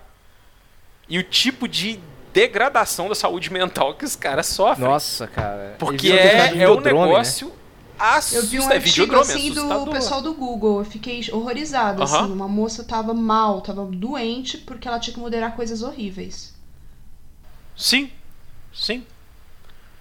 E, e, e, não sei, cara. Então, assim, eu acho que isso tem tudo a ver, é, é, primeiro, com a, a, coisa que é o, o, novo meio, né? Mas essa lógica do Vale do Silício, que é sempre assim, uh, meio. Ah, deixa aí, deixa, deixa rolar, né? Deixa acontecer naturalmente. Já deu, cara. Tá muito, muito complicado, assim. Muito difícil, cara. Muito complicado.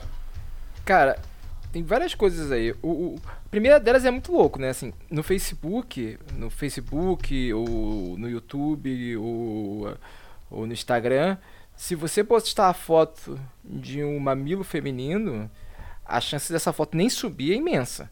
Né? A chance dessa foto ficar no ar é ridiculamente pequena. É, é, é impressionante como você tem todo um investimento num tipo de tecnologia que tem como função coibir né, a postagem de pornografia e para automatizar todo o processo e tornar aquilo muito rápido.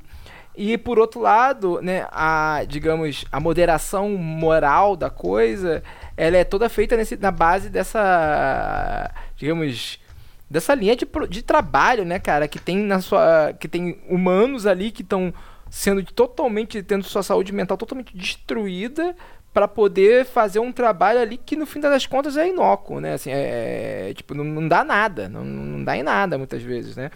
O... Então, assim, é... uma vez eu falei disso no, no... Uma vez eu falei disso no, Até falei um pouco sobre isso. E aí sempre tem aquela galera que fala: ah, mas porque a tecnologia é, é mais desenvolvida para reconhecimento de imagem, menos para reconhecimento de conteúdo de escrita e sei lá o quê. Mas é. É que nenhuma tecnologia é neutra. As, as pessoas acham que ficaram muito paradas num, num, discurso sobre tecnologia, ferramenta, lá do século XIX. Sobretudo no que se chama de discursos à esquerda sobre isso, né? O, uma, uma galera liberal também tem uma, essa onda, assim, pessoal lá, os leitores de Heidegger, enfim, é, tem um pouco também dessa onda também. Mas o ponto é, a questão toda é como entender que nenhuma tecnologia é neutra, que toda tecnologia ela é produzida por e para uma sociedade. Né? Então, assim, a maneira como as tecnologias do Facebook foram. Pre... Porque o Facebook ele não é uma tecnologia só, né? Ele não é um. Sei lá, não sei como nem falar uma coisa monolítica, né? Ele é um, ele é um agregado de diversas tecnologias, ele é um agregado de diversas. É, são várias linguagens de programação que estão envolvidas ali, tem uma principal, mas enfim, tem várias linguagens de programação envolvidas. Então, assim, é, por que, que essas tecnologias existem? Os efeitos dela não são, sei lá, consequências, não são coisas que podem ser ignoradas. Elas têm uma orientação, né? Enfim, e o, por que, que eu estou falando sobre isso? Porque é impressionante o que você tem uma plataforma que prioriza né, um, um tipo de tecnologia que impede um determinado tipo de conteúdo vá para o ar. Por quê? Porque se você deixa que pornografia vá pro ar, você perde uma parte. Isso, isso não é. Isso não é de cabeça que eu tô dizendo. Isso é. Enfim, quando você produz o conteúdo. Por que, que a Netflix não tem, não tem pornografia? Por que, que a Netflix não tem conteúdo erótico? Por que, que a Amazon Prime não tem conteúdo, conteúdo erótico? Porque se você produz, deixa esse tipo de material entrar, você perde uma parcela significativa do público. Né? E você perde o apoio público. Quer ver amanhã implementarem um, um, se o Facebook deixar postarem pornografia nele, amanhã consegue aprovar uma lei nos Estados Unidos é, produzindo a, a, responsabilização do Facebook. Então, assim, esse tipo de material, tá, esse tipo de tecnologia está ali porque eles sabem das consequências políticas e de público que eles vão ter se esse tipo de, esse, esse tipo de material começar a florar na rede. Mas conteúdos fake news, essas coisas, é, gera engajamento, né? Gera engajamento, gera a, é, você, digamos que você, sei lá, um conteúdo foi postado e você três, quatro dias, uma semana depois você derruba ele, o tempo que ele está ali online, ele já gerou lucro. Quando a gente entra, a gente clica num perfil para denunciá-lo, a gente está gerando lucro. Né? A gente está gerando, a, gente tá gerando tráfego, a gente está gerando acesso. Não é qualquer coisa. Né? Então, assim, você vai entrar no perfil de um sujeito. Cara, eu sempre fico de cara quando acontece isso, né? Você vai entrar num perfil do sujeito para denunciar, aí você se depara com uma propaganda, saca? Assim, cara, eu tenho que consumir uma propaganda para poder denunciar o sujeito que tá lá fazendo discurso neonazi. Então, assim, aquele tipo de coisa gera valor para os caras. A máquina dos caras gera valor. Até a máquina de denunciar, olha, sobe conteúdo polêmico, vamos lá denunciar. Olha, temos que aqui ocupar aqui esse pessoal aqui, sabe? Tipo assim, vamos ter que estar tá aqui para que esse, sabe? Todo esse jogo, todo esse embate político e moral gera lucro para os caras. Né? Então, assim, a, o fato de eles não implementarem tecnologias mais eficazes para coibir esse tipo de material é digamos, é deliberado, não é um acidente ou uma incapacidade técnica. Ou tu vê assim, inclusive isso fica muito explícito nas reações do, do, do, do, do, do Facebook. Ele está muito mais compenetrado, muito mais orientado em produzir, sei lá, uma estratégia de relações públicas do que de fato implementar, te implementar tecnologias que vão melhorar qualitativamente né, a, a, o tipo de informação que é passada por ali, a maneira como essa informação circula. O, sobretudo agora com essa coisa de, de WhatsApp. Mas assim, esse é um aspecto que é, é, é, importante, né? para falar de responsabilização das tecnologias, né, das redes sociais, porque eles deliberadamente fizeram uma opção para que esse tipo de material circule, porque gera valor. Engajamento, polêmica gera valor. Não é à toa que figuras polêmicas né, estão ganhando proeminência, porque é por meio da polêmica que você ganha notoriedade nesses espaços, né? Não é uma... se você tem um perfil moderado, alguém conhece uma super celebridade moderada? Sim, uma pessoa chega lá e faz um discurso moderado, não, nenhuma coisa nem outra, ninguém ganha notoriedade assim nas redes sociais. Sabe? Você sempre. Você, você pode, sei lá, ter um discurso marxista nas redes sociais é considerado radical, né? É bom lembrar isso, né? Tipo, então, por isso que se ganha uma certa notoriedade, se ganha o um nicho, se ganha um espaço. Agora, um discurso moderado, não. Então, você tem que produzir esse tipo de polêmica para ter engajamento. Então, e, esses, e esse material, a lá, QAnon, Pizzagate, é rei de produzir engajamento, porque ele produz engajamento da galera que está desse, do lado deles e produz engajamento da galera que não está do lado deles. Um exemplo disso, eu desde 2014, né, porque eu trabalhei na Comissão Nacional da Verdade, eu acompanho grupos que estão aí dedicados a promover, né, tipo, eram grupos primeiro, primeiro eram pequenos grupos articulados para lutar contra as informações difundidas pelas, pela Comissão Nacional da Verdade. E rapidamente esses grupos começaram a se organizar, né, criaram uma verdadeira máquina de contra-propaganda, ganharam o Facebook, ganharam a luta da informação contra a Comissão Nacional da Verdade e começaram a entender melhor como é que aquela plataforma funcionava para promover suas ideias. Uma das coisas que eles fizeram, justamente todo esse enfoque, toda essa atenção que deram ao Ustra, por exemplo, era muito por isso. Porque você falava do Ustra, rapidamente aparecia um monte de gente contrária a ele para poder atacar o que estava sendo dito, porque né, ele era um cara condenado, enfim, os crimes deles eram amplamente conhecidos e sei lá o que. Então todo mundo que tinha um mínimo de consciência falava assim, cara, que merda que tu tá falando.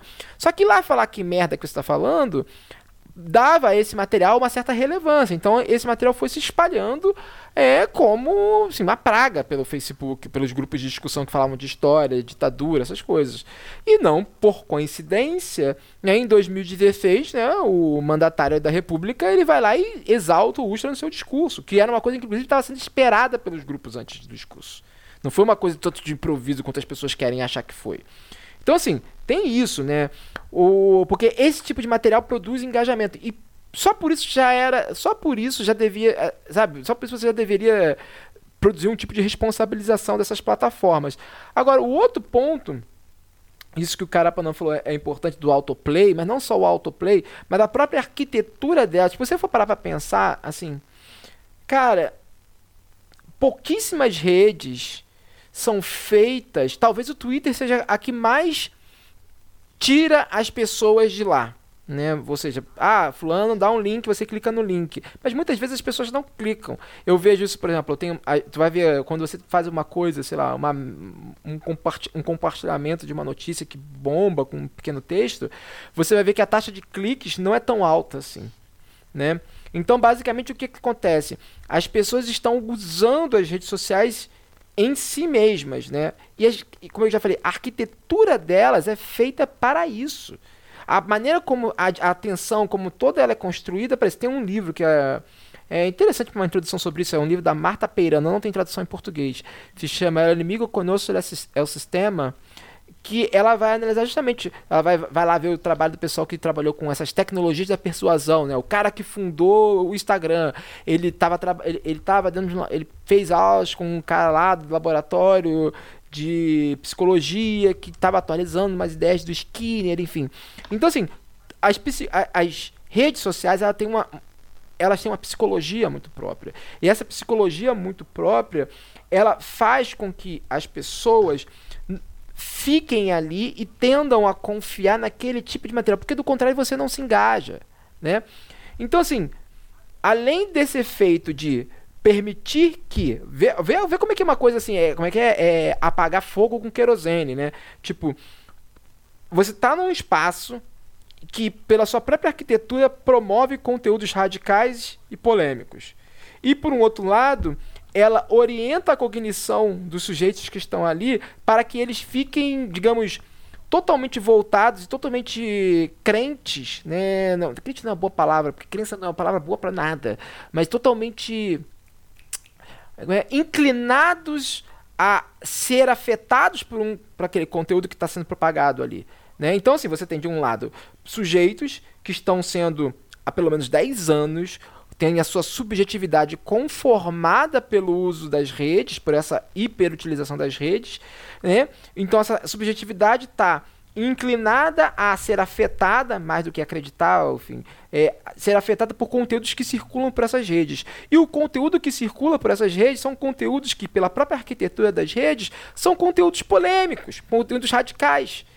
Então, assim, ver esses sujeitos se radicalizando não é não é uma não é uma perversão do sistema.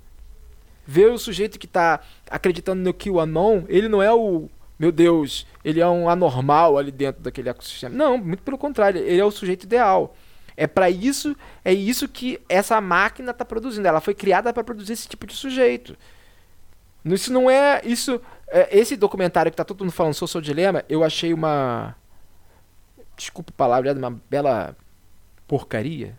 Né? Assim, porque basicamente é uma plataforma para um monte de gente ficar. Um monte de gente que ganhou milhões e ainda vai continuar ganhando, porque vários deles criaram outros, outras empresas, né? Enfim, eles deixam claro isso no, no, no, no, no filme. Pra, essa galera é para espiar a própria culpa. Pô, o sujeito que fez a monetarização do Facebook vai falar que corromperam o trabalho dele? O cara que trabalhou até 2018 na setor de ética da Google diz que não sabia exatamente o que estava acontecendo ali? Pelo amor de Deus, né? É muito, daria para fazer todo um novo estudo a lá Hannah Arendt, né, do tipo da banalidade do mal, de como é, esses sujeitos se, se comportam como os burocratas dos regimes nazistas, sabe? Dos regimes fascistas. Porque é isso, né? Não, eu só assinei uma ordem. Não, pô, mas a tua ordem matou lá sei quantas mil pessoas. É, mas era uma ordem, eu só vi um papel. Sabe? Não tem nada a ver com isso, não sujei minhas mãos. Então, assim, me desculpa, né? Não dá, né? Então, assim, é, é, esse, esse que, é, que, é, que, é, que é uma questão importante. O tipo de sujeito que nós estamos produzindo nas redes sociais é um sujeito que está inclinado a ser afetado por conteúdos cada vez mais radicais. E aí esse sujeito se radicaliza, ou como ou vai aceitar um massacre de uma população ou não, e aí todo mundo fica espantado, nossa, como isso aconteceu?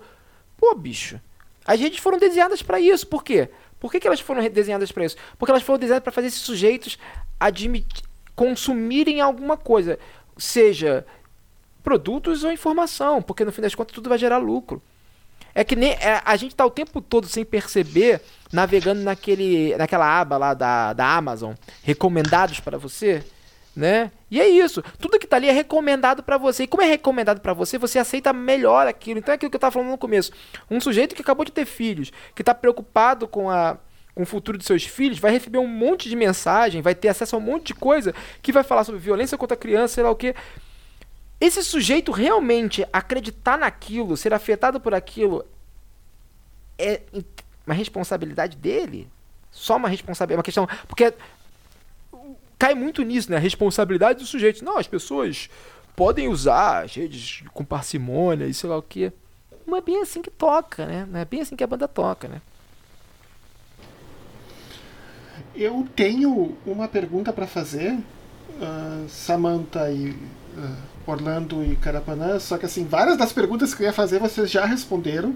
O, eu ia perguntar se a Samantha tem mais alguma para fazer, porque eu acho que a minha acaba meio que jogando o, a conversa lá para o seu final. Aí, Samantha, sinta-se à vontade, por favor. Não, eu não tenho mais nenhuma pergunta para fazer. Eu só gostaria que, no lugar de QAnon, tivesse viralizado a história da viagem do tempo do John Titor, né? Porque, pelo menos, é uma coisa divertida, né? Vocês conhecem essa história? Não. Não. Eu já ouvi falar. Nos... Eu tô eu, procurando Não, aqui. Não, era nos fóruns da BBS, há muitos anos atrás, o cara, ele dizia que ele era um soldado americano de 2030, sei lá, uma coisa assim. E aí ele escreveu que precisava voltar, voltou no tempo, né? Tinha voltado no tempo para pegar um computador da IBM antigo, que só aquele computador poderia evitar, era um IBM 5100, se eu não me engano é só aquele computador poderia evitar um desastre e tal. E uma galera acreditou nisso. Até hoje tem gente que acredita do John Titor. Depois as postagens sumiram, depois ele sumiu.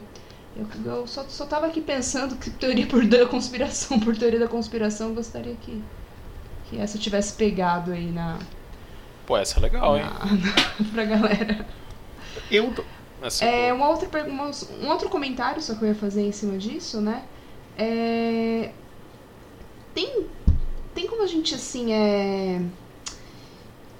é, Vocês já meio comentaram isso, né? Mas eu observei que com a pandemia as pessoas ficaram muito em casa e tal, e isso pode ter aumentado ah, o número de adesões? Tem algum número com relação a esse a- ao papel da pandemia como ter dado mais visibilidade para o QAnon? Tem, tem uma galera que. Inclusive foi por isso que Facebook e Twitter começaram a banir perfis, assim, porque Uhum.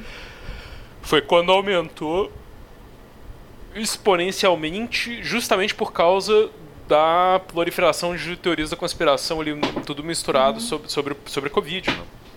Aquele documentário lá, o Plandemic, aquela merda toda. Ah, começou a viralizar isso e começou a viralizar essas coisas todas ao mesmo tempo. E de repente os caras olharam e viram que tava né, tudo meio fora de controle, assim. E, e foi isso. é, aumentou demais. ah, não sei bem. E, e também mudou o formato, aquilo que eu falei, né? Eles começaram a focar em celebridades e menos em figuras políticas e isso deu uma. deu um gás, assim, saca? O negócio ficou. É diferente, TMZ, né? tal. Ficou uma versão É, meio- ficou meio TMZ, né? Um, um TMZ do, do, do mundo bizarro e tal. É. Mas ficou isso, Eita. né? Tipo, horrível, né? porque o, o TMZ já é Mas- bizarro. Ser. Cara. E daí quer dizer que tem, tem, Sempre é. Cara, mas Cedric, você tem que pensar, cara. O que, que a gente aprendeu desde 2014 pra cá? Sempre pode piorar. cara. Sim, é verdade. Você que não consegue, piorar. você que não tem uma boa imaginação, né, cara? É verdade. Ah, exatamente. Sabe assim, É. uma, uma coisa que me, que me- sempre me chega à cabeça, né? Pegando o gancho da Samantha, né? Que ah, existem alguns estudos né, que tentam prever, ah, né, será que é possível ver o perfil de alguém que vai acreditar ou, não, ou, né, ou aderir a teorias de conspiração? E aí, os, ah, pelo menos o que eu consegui ler é essencialmente assim, ó, a única coisa que indica que a pessoa vai aderir a uma teoria da conspiração é se ela já aderiu a outra teoria da conspiração antes. Aí esse é o, é o melhor é, indicativo. Né? Então, assim, mas uma coisa que eu tenho observado, por exemplo, é que tem um paralelo bem interessante entre o Keanu, como o próprio Carapana falou, que ele está assumindo uma uma- um aspecto de culto, com muita coisa que eu vejo dentro do fundamentalismo cristão. né? Você tem todo um sistema fechado em que você tem explicações para tudo, do início ao fim, e que tudo funciona, e quando alguma coisa não funciona tão bem, arranja-se uma explicação para encaixar ela no grande plano, né? Por isso, né, o trust the plan, né? E, e aparentemente, e tudo tem que rodar. Porque daí você vê, por exemplo, das celebridades. Ah, Tom Hanks não estava com Covid na Austrália. Ele foi preso por causa da, da conspiração. Aí depois ele saiu. Aí não sei quem assumiu por uns dias, voltou. Aí já apareceu lá no, no Forchan que na verdade a- a- botaram um sósia da pessoa no lugar porque a, a celebridade de verdade está presa por causa dessa conspiração e agora é um sósia que está fazendo as coisas no lugar. Né? E você vê, tipo, isso não é uma ideia nova. Você tem a teoria de conspiração clássica dos anos 60, Paul está morto, que já dizia isso, né? E, e assim, e os Beatles ainda brincaram com isso porque eles incluíram a teoria da conspiração nas músicas dele. Você vai ver Sgt. Peppers, eles mencionam por nome o Billy Shears, que é o cara que então teria substituído o Paul depois que o Paul morreu, né, no acidente de carro. Então eles mesmos brincavam com isso. Só que assim, aí você chega aqui no Brasil, né? A, a, do Covid, né? A, a QAnon tá chegando especialmente pelo movimento New Age. E assim, ela está adquirindo todo um sabor à brasileira, porque aqui, digamos assim, a grande figura que seria o pivô e o centro da conspiração QAnon no Brasil é aquele ah, médium, acho, né? Que é o João de Deus que está preso, né, Uhum. pela acusação de uma série, né, de relatos de mulheres de assédios e abusos, né. Então estão dizendo que ele que seria tipo o líder brasileiro dessa cabala global de dominação que arranjava gente aí para políticos famosos, para juízes de tribunais de alto escalão e coisas do Global tipo. mesmo aqui, né? É, Aqui é exatamente. global mesmo. É. e assim que e teria um monte de gente envolvida na história, que isso logo logo iria estourar. Né? E você vê assim que eles pegam um pouco de verdade. Sim, João de Deus foi preso, foi preso pelas acusações de abuso e assédio. Isso é verdade, tem reportagem, tem testemunho das vítimas dizendo isso sem. não tem, não tem muita constatação. Mas assim, uh, e aí já bota um monte de mentira em cima, né? E aí é como se, como o Orlando falou, né? Jogou querosene, né? Na, na, na lareira, né? E levou a mentira muito mais para frente, né? Aí o que eu quero chegar na minha pergunta, né? Tô parecendo louco de palestra. O Orlando deve conhecer vários. Uh, pois, então assim, mas assim, uh, estamos full. Essa é, a, a, é, o ponto número um. Ponto dois, tem saída disso ou é que nem o Carapanô falou? Só vai piorar daqui pra frente. É só ladeira abaixo. Cara, eu vou pegar essa, porque eu sempre acho que a gente tá. Já foi. Já perdemos essa. O. Cara, Sabe que, é, a, a, pra mim, é, sempre, engraçado, sempre me perguntam isso agora, né? E aí, o que, que você acha que vai acontecer? A gente tem saída disso, sei lá o quê. Eu acho, assim, que a gente tá, tipo, tomando um caixote na água, sabe? O... Tomou um caixote, bicho. Você tem que, ó, você tem, tem algumas coisas que você pode fazer para não se machucar tanto, mas você vai ter que aceitar o tempo que tu tá rodando ali dentro, sabe? Daquela máquina. Porque, cara, tem muito. Tem, eu acho que tem algumas coisas que podem, deveriam ser feitas para conter esse tipo de coisa. É, só que o estrago já foi feito. Não vai ser da noite pro dia que você vai mudar isso, porque é, eu não, assim, pelo menos nas, nos grupos que eu monitoro, eu não vi, eu não vi ninguém, toda essa teoria da conspiração do QAnon no Brasil não deu muita tração. Mas é que é sempre compartilhado com piada e sei lá o que, pipipi, popopôs.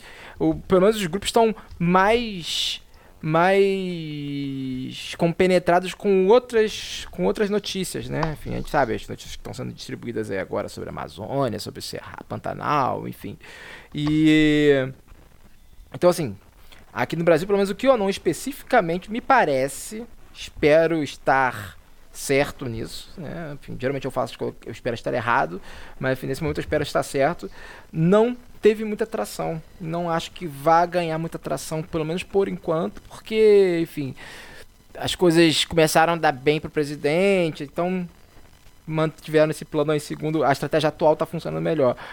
Agora, a gente tem outras coisas no lugar, né? Então, assim, a questão toda me parece como impedir. É, é, meio que uma pandemia, né, cara? Como a gente consegue é, impedir que ela continue se alastrando e afetando cada vez mais pessoas? Porque uma das coisas que me parece problemático é que, que as pessoas entendem assim. É, que o fato de as pessoas acreditarem, num, estarem consumindo fake news, enfim, ou notícias tendenciosas, ou teorias de conspiração, é, é para que elas parem de acreditar nisso é de uma hora para outra né? Que esses sujeitos radicalizados, vamos colocar assim, eles. É basicamente. Caraca, eu tava acreditando nisso, agora eu vou acreditar em outra coisa. Não é um processo de uma hora para outra, não é um processo de reorientação, porque vai, vai exigir toda uma reorientação cognitiva desses sujeitos. Não é uma coisa que é feita de um dia para o outro, né? O, foi até uma vez eu tava conversando até contigo, não foi, Carapanã? Que tu me falou assim, cara, só um ex-radical pode radicalizar um radical, né? E eu acho que Sim. eu acho que a gente tá nisso. É. Que a gente tá nisso, saca? A gente tá vivendo um cenário onde boa parte da população já tá radicalizada e só pessoas que são ex-radicais que vão poder desradicalizá-las, né? E aí você vai ter que precisar justamente de pessoas no mais variado espectro, sei lá, desde gente dentro das igrejas, gente que, sei lá, é, enfim, dentro de militares, sabe, camadas que estão apoiando o presidente, enfim. O há o outro ponto que é assim, cara, e por outro lado tentar conter um pouco esse avanço, tentar segurar, conter esse avanço, porque os caras estão jogando desmarcados, né? Esse é o problema, porque as plataformas não estão interessadas em fazer nenhum tipo. Só quando vai fazer esse jogo de cena, como rolou agora na Covid, enfim. Mas não estão tão interessadas assim. Tu vê, não tem um interesse tão genuíno assim de fazer controle. Não estão sendo responsabilizadas pelos governos. Todo plano que está sendo feito aí para controle de fake news dá para ver claramente que aquilo vai ser utilizado contra os usuários, não vai ser usado para responsabilizar as empresas.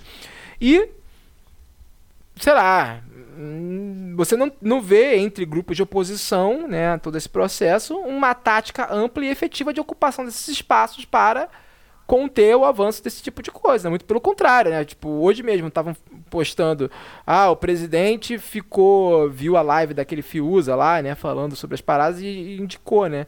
Pô, ele tá dando um aumento pro cara, né? Tipo, ele tá orientando, orientando o público dele, enfim, tá ali conformando o público dele numa determinada rede de informação. E ao mesmo tempo, todo mundo da esquerda falando sobre isso. Então, assim, eles se divulgam, eles, eles produzem o ecossistema deles e a gente divulga tudo. Então ficou difícil, né? Sabe?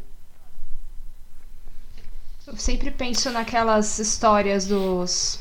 Uh, muitos anos eu atrás, né? Dos, das tem uma coisa para falar, cara, que é. Eu, eu vou dizer o seguinte, assim. Uh,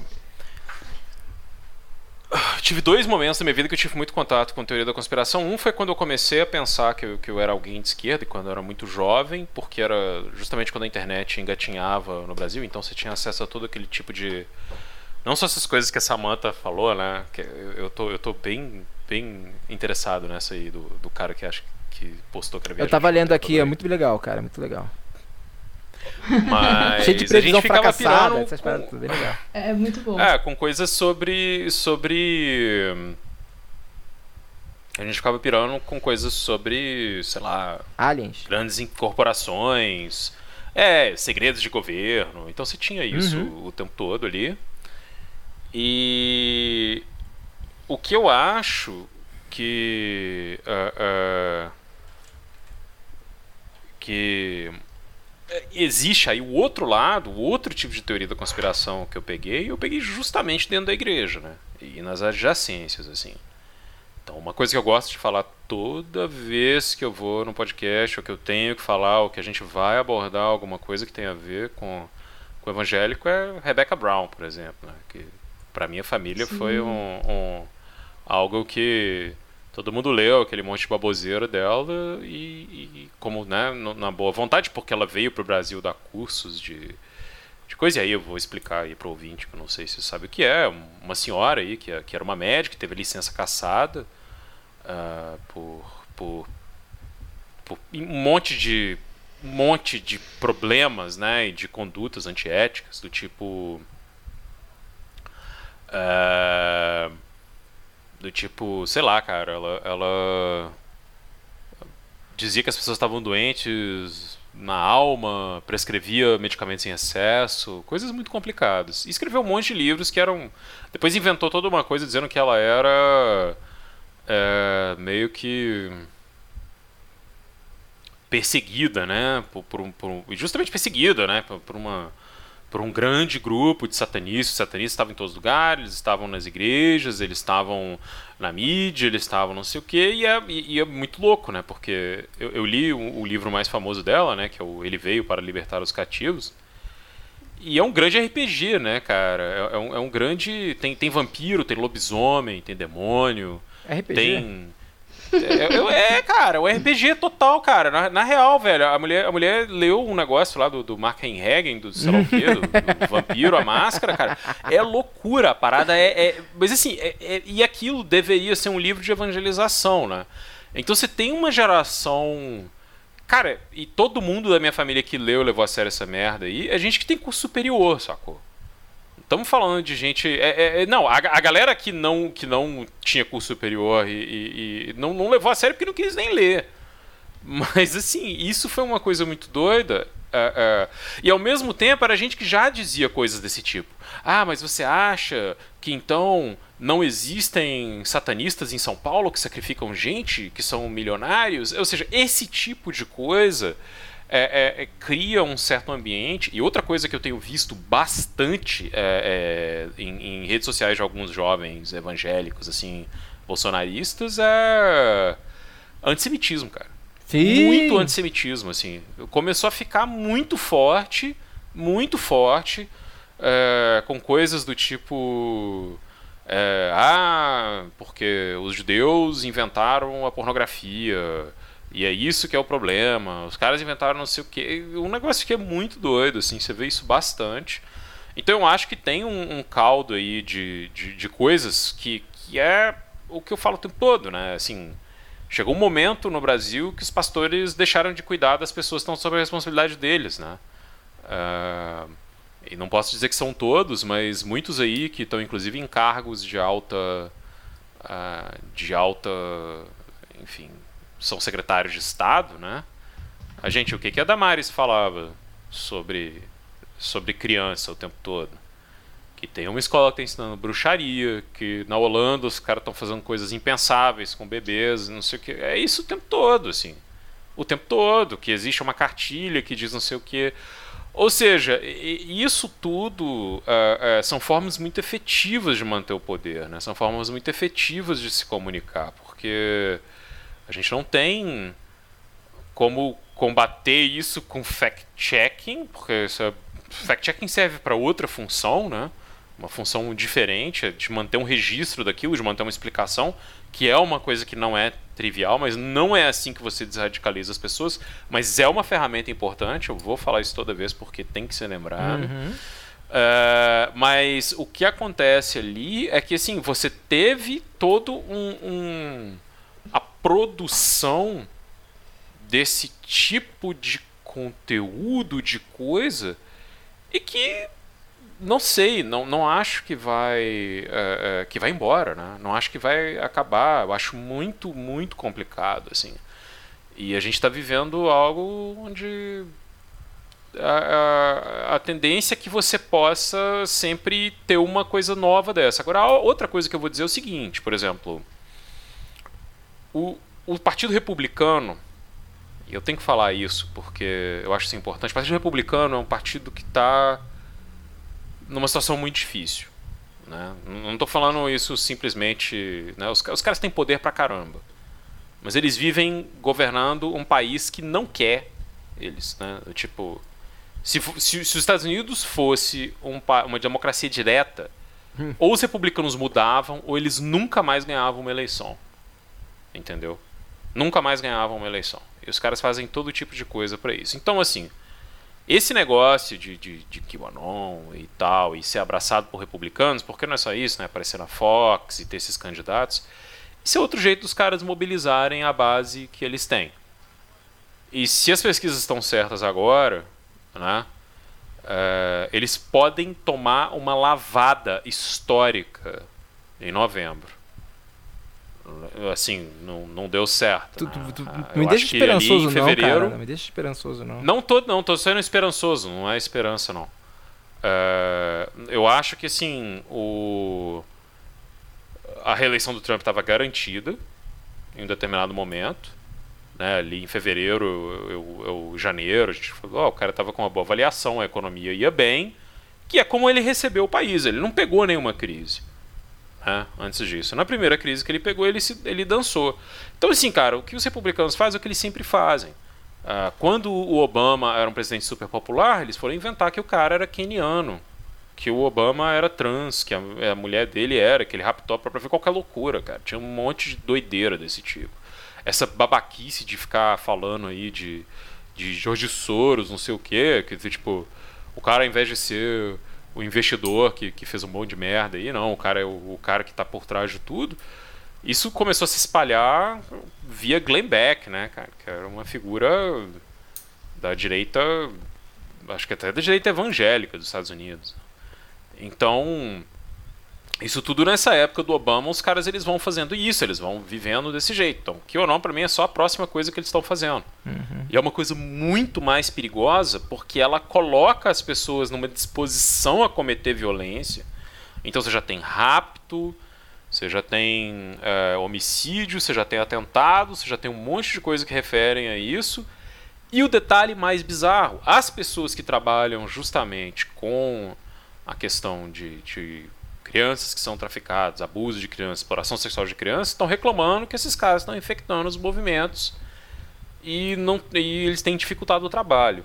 Além do fato que eu acho uma coisa que eu não, não consigo entender, de que esses, esse tipo de teoria da conspiração começou justamente nesses de boards que são famosos por eventualmente ter todo tipo de coisa bizarra incluindo conteúdo com erotização de crianças, cara. Né? Ah, não, não, tá, tá, lá, tá em qualquer notícia, tá em qualquer coisa, inclusive, enfim. Então tem uma outra coisa que eu acho, e para finalizar minha fala, é que a gente vive um momento que é muito louco, né? Porque enquanto a, a, a direita, essa direita que tomou conta do mundo, ela, ela faz tudo de ruim à luz do dia, tudo de ruim, tudo de absurdo ali, né? Tudo aquilo acontece, ela cria toda uma coisa que está num, num, num processo oculto, né? Para dizer que é aquilo que a esquerda faz. Então, eu, eu acho, e, e digo isso aqui, que se um caso como lá da pastora Flor de Lis lá tivesse acontecido com qualquer figura política da esquerda, tinha sido um escarcel. É? Mas parece que. Por que, que você não precisa fazer isso? Porque os caras inventam outras coisas que estão lá. Né? Ah, mas aí você vai falar, pô, olha aqui, cara, essa mulher é uma pastora, essa mulher estava lá discutindo com a secretária de Direitos Humanos coisas sobre adoção, e era uma mulher que tinha uma vida muito, aparentemente muito louca, uh, matou o mandou matar o próprio marido, que antes tinha sido uma espécie de filho adotivo dela e genro ao mesmo tempo. Cara, assim, é desculpa, muito sabe? doido isso. É, é, mas isso tá aqui, isso aconteceu ali, na, na frente de todo mundo. Então, para dar conta do, do, tanto que a, que a realidade é aberrativa, porque você olha para um Trump, para um Bolsonaro, os caras são grotescos, você tem que criar algo dessa ordem, né? Você tem que começar a espalhar essa desinformação de uma coisa oculta.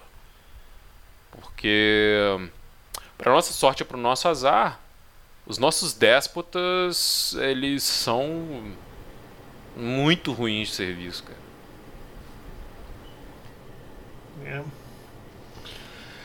Uh, Samantha? Não, tá, fui contemplada. Acho que não tem mais nenhuma pergunta para fazer. Então segue adiante, eu acho, né? Ou então a gente pode acho que fazer os, as recomendações, né, no, do episódio. É, como de praxe, a gente começa com os nossos convidados. Vocês podem fazer o jabá de vocês, podem é, falar sobre coisas interessantes, dicas culturais, podem ficar à vontade. Claro. Cara, posso começar? Ah, eu recomendo seguir o Travis Ville, que é um jornalista que, que escreve, já começou assim a, a, a, a meio que monitorar isso e, e, é um cara que fica sei lá, acompanhando essa coisa, tem um podcast, né, que, que tem um nome muito louco, que é o QAnon Anonymous. Uh, e ele, ele meio que fica acompanhando as coisas dos grupos, ele vê as coisas, ele meio que monitora, assim. Ele, ele um cara que escreve muita coisa boa também e posta muito sobre isso. Ele, pô, o cara é muito bom, assim. É, então é isso, fica essa, essa é a recomendação. Porque eu, essa semana, se eu recomendar mais um jogo de videogame, eu acho que vai ficar feio. Denuncie o que, que o cara anda fazendo no tempo livre dele. Vai fazer teu jabarão, cara? Cara, sim, bom. Escutem Vira Casacas, outras coisas, mas eu achei que o outro vira, vira o outro jabá tu ia fazer, né? Não, vou fazer o, o, o outro, mas faz o do Vira aí, fala do Vira depois. Ah, cara, sim, mas eu acho que todo, a gente tem um, um, overlap de, de, eu não sei, eu sou eu sou um dos hosts do Vira Casacas podcast, que é um podcast que acontece toda semana. É, faça chuva, faça sol, faça chuva de meteoros, eleição maluca, ameaça de golpe, qualquer coisa, pandemia, o negócio está lá, né? E a gente já recebeu a Samantha, o Leonardo. A gente já te recebeu lá, Cedric? Acho que não, então, então já vou deixar o convite aqui. Pô, já vai, a próxima vez a gente for falar de igrejas e fé e química, talvez, hein? Ah, Aí a gente vai te chamar. Muito bom. Mas, cara, a gente. é um podcast de política, obviamente de esquerda, né? Não tem muito ali, mas um, um pouco mais de, de, amplo espectro e é isso, assim. Uh, uh, os assuntos são aleatórios, né? É o que dá para fazer na semana. Porque o negócio de fazer podcast semanal parece que é moleza, mas não é. Loucura. Eu acho loucura. Então, sou eu? Cara, é. Então, eu recomendo para quem tem interesse nessas coisas que eu falei sobre a rede social, enfim, algoritmo, o perfil da Nina da Hora. É, lá no Twitter, né? Arroba Nina da Hora. Que, pô, é uma mina aqui do Rio de Janeiro, cara, que tem um trabalho muito bom de divulgação científica afrocentrada, né? Ela tem um podcast que eu confesso que eu comecei a ouvir por clubismo, né? Que é O Gunhê, que é um podcast muito bom, né? Dedicado a falar sobre pessoas, sobre cientistas, enfim, divulgadores científicos é, não brancos, especialmente africanos. E, enfim, recomendo o perfil dela. Ela tá sempre falando um monte de coisa sobre isso. Ela tá num processo de indicar um monte de artigo sobre algoritmo, redes sociais, governança nas redes. Cara, todo dia uma aula lá no perfil dela. Recomendo que todo mundo siga. Enfim, ela é sensacional, cara. E. Cara, então, eu sou host do Benzina, junto com a Stephanie Borges, que é um podcast de é até difícil definir o Benzina, né, cara? Um podcast de filosofia anarco-macumbeira, uhum. feminista, decolonial, sobre literatura, enfim. A gente acabou de lançar um, um episódio sobre Ibeges, Ereis, São Cosme e Damião. Né, basicamente sobre a festa de São Cosme e Damião, no qual a gente convida nossos espectadores por meio né, da, dessa imagem dos hereis, de São Cosme e Damião, dos Ibeges, a imaginar uma nova forma de infância, uma nova forma de. Enfim, é basicamente a gente desnaturaliza um monte de conceitos, de, enfim, de termos do nosso pensamento ocidentalizado, enfim, como quiser chamar, a partir de conceitos, seja da filosofia ameríndia, da literatura, das artes no geral, ou, e, sobretudo, né, da filosofia das religiões de matriz africana.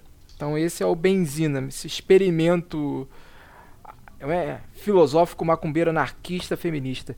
É, o outro projeto que eu tenho é o Pop Cult, que eu faço ao lado do Gans Lanzetta, no qual nós assistimos filmes e por meio desses filmes debatemos assuntos da sociedade. Inclusive, é, essa temporada que nós estamos fazendo é totalmente dedicada ao tema das redes sociais. A gente começou a falar daquele. Uh, no primeiro episódio dessa temporada a gente teve a Rosana Herman, né? A gente falou daquele filme Rede de Ódio, para falar um pouco justamente sobre essa máquina de fake news, enfim, essa figura do hater. Aí a gente começou a falar sobre vigilância na internet, o algoritmo, essa coisa de o algoritmo é racista. Spoiler, é.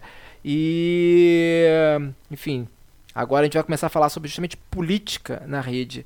É, e tem um outro projeto aí que eu tenho com uma pessoa chamada Carapanã. é, que no qual nós começamos, é um projeto totalmente descompromissado que a gente joga basicamente a gente joga videogame e comenta política, né? Sobre não só comenta política, é, notícia, né? Mas a gente fala, por exemplo, semana passada a gente falou sobre acho que é o que está por detrás, né? A situação fundiária que embasa essa tragédia, tragédia ambiental que nós estamos vivendo, que são as queimadas no Cerrado, na, no Pantanal, na Amazônia e tudo mais.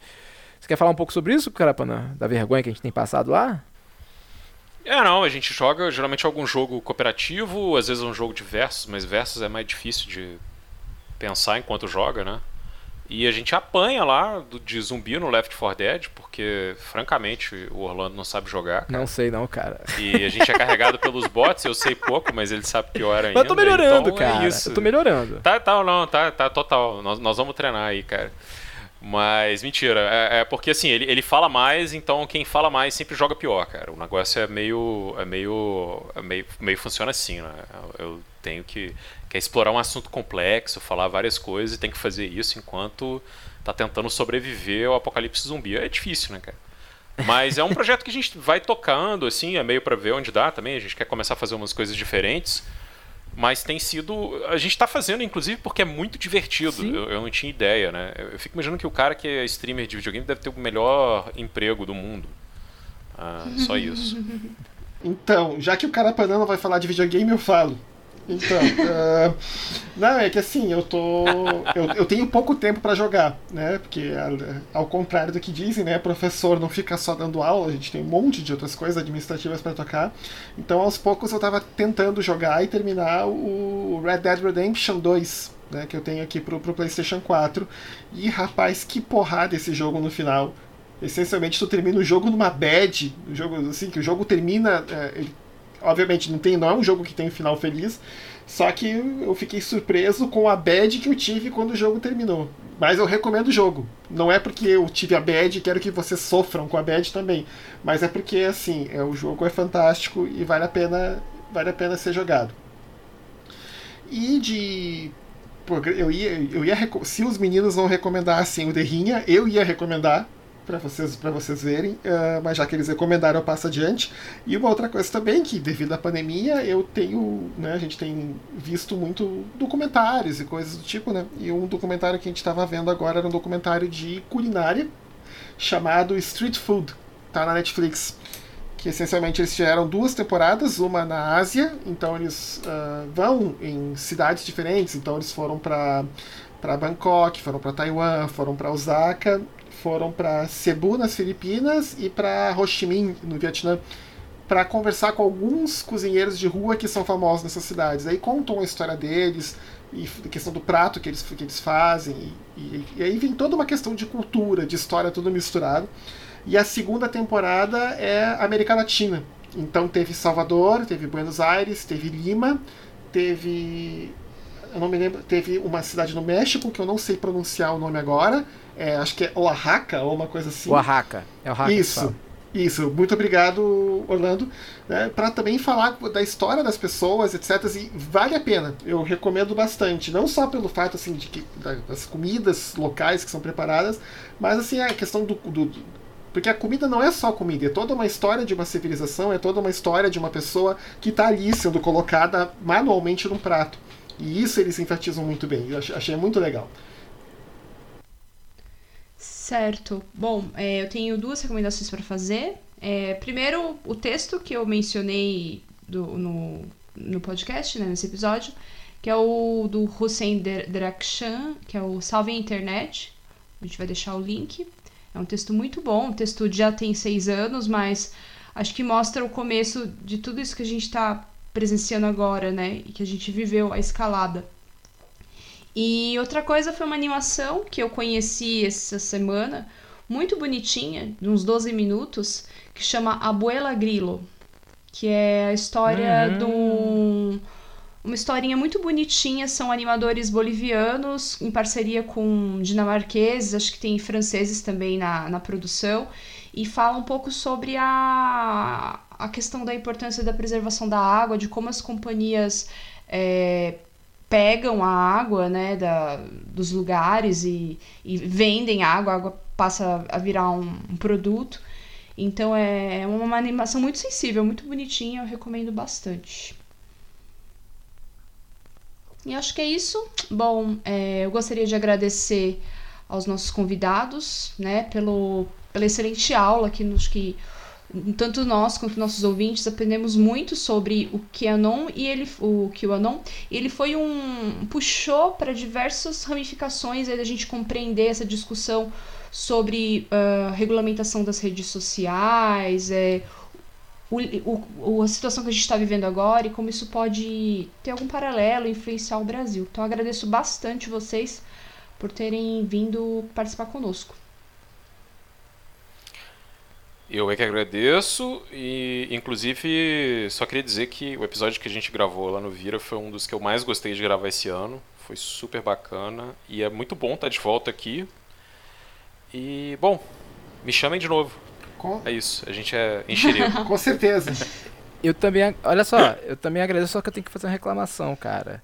Sério mesmo, sincera. Assim, só, cara, vocês só me chamam para fazer, falar de coisa trash, filho. pois, né, cara? A gente, na última a gente falou do da máquina, né, de missionária para os elitistas que tá arrasando as terras indígenas. E aí agora disso, pô, vamos falar de uma coisa divertida, chama para falar de videogame, sei lá. Sério mesmo. Só, só tem videogame divertido agora, cara, não tem mais nada. Pois é, cara. Sei lá, cara. Porra, chama pra falar de macumba, cara. Sei lá. Ué, por que Acho não? que é uma. Nós já É, tivemos, ué, eu- Nós já chamamos já alguns- tivemos episódio. Ti- Tivemos, né, com o Fúvio, com, com a Inês, pode- podemos chamar, com certeza, né? Pô, super topo, cara. Super topo. Verdade. Então tá bom. Eu também faço as minhas palavras da Samantha. Muito obrigado a vocês dois pela aula.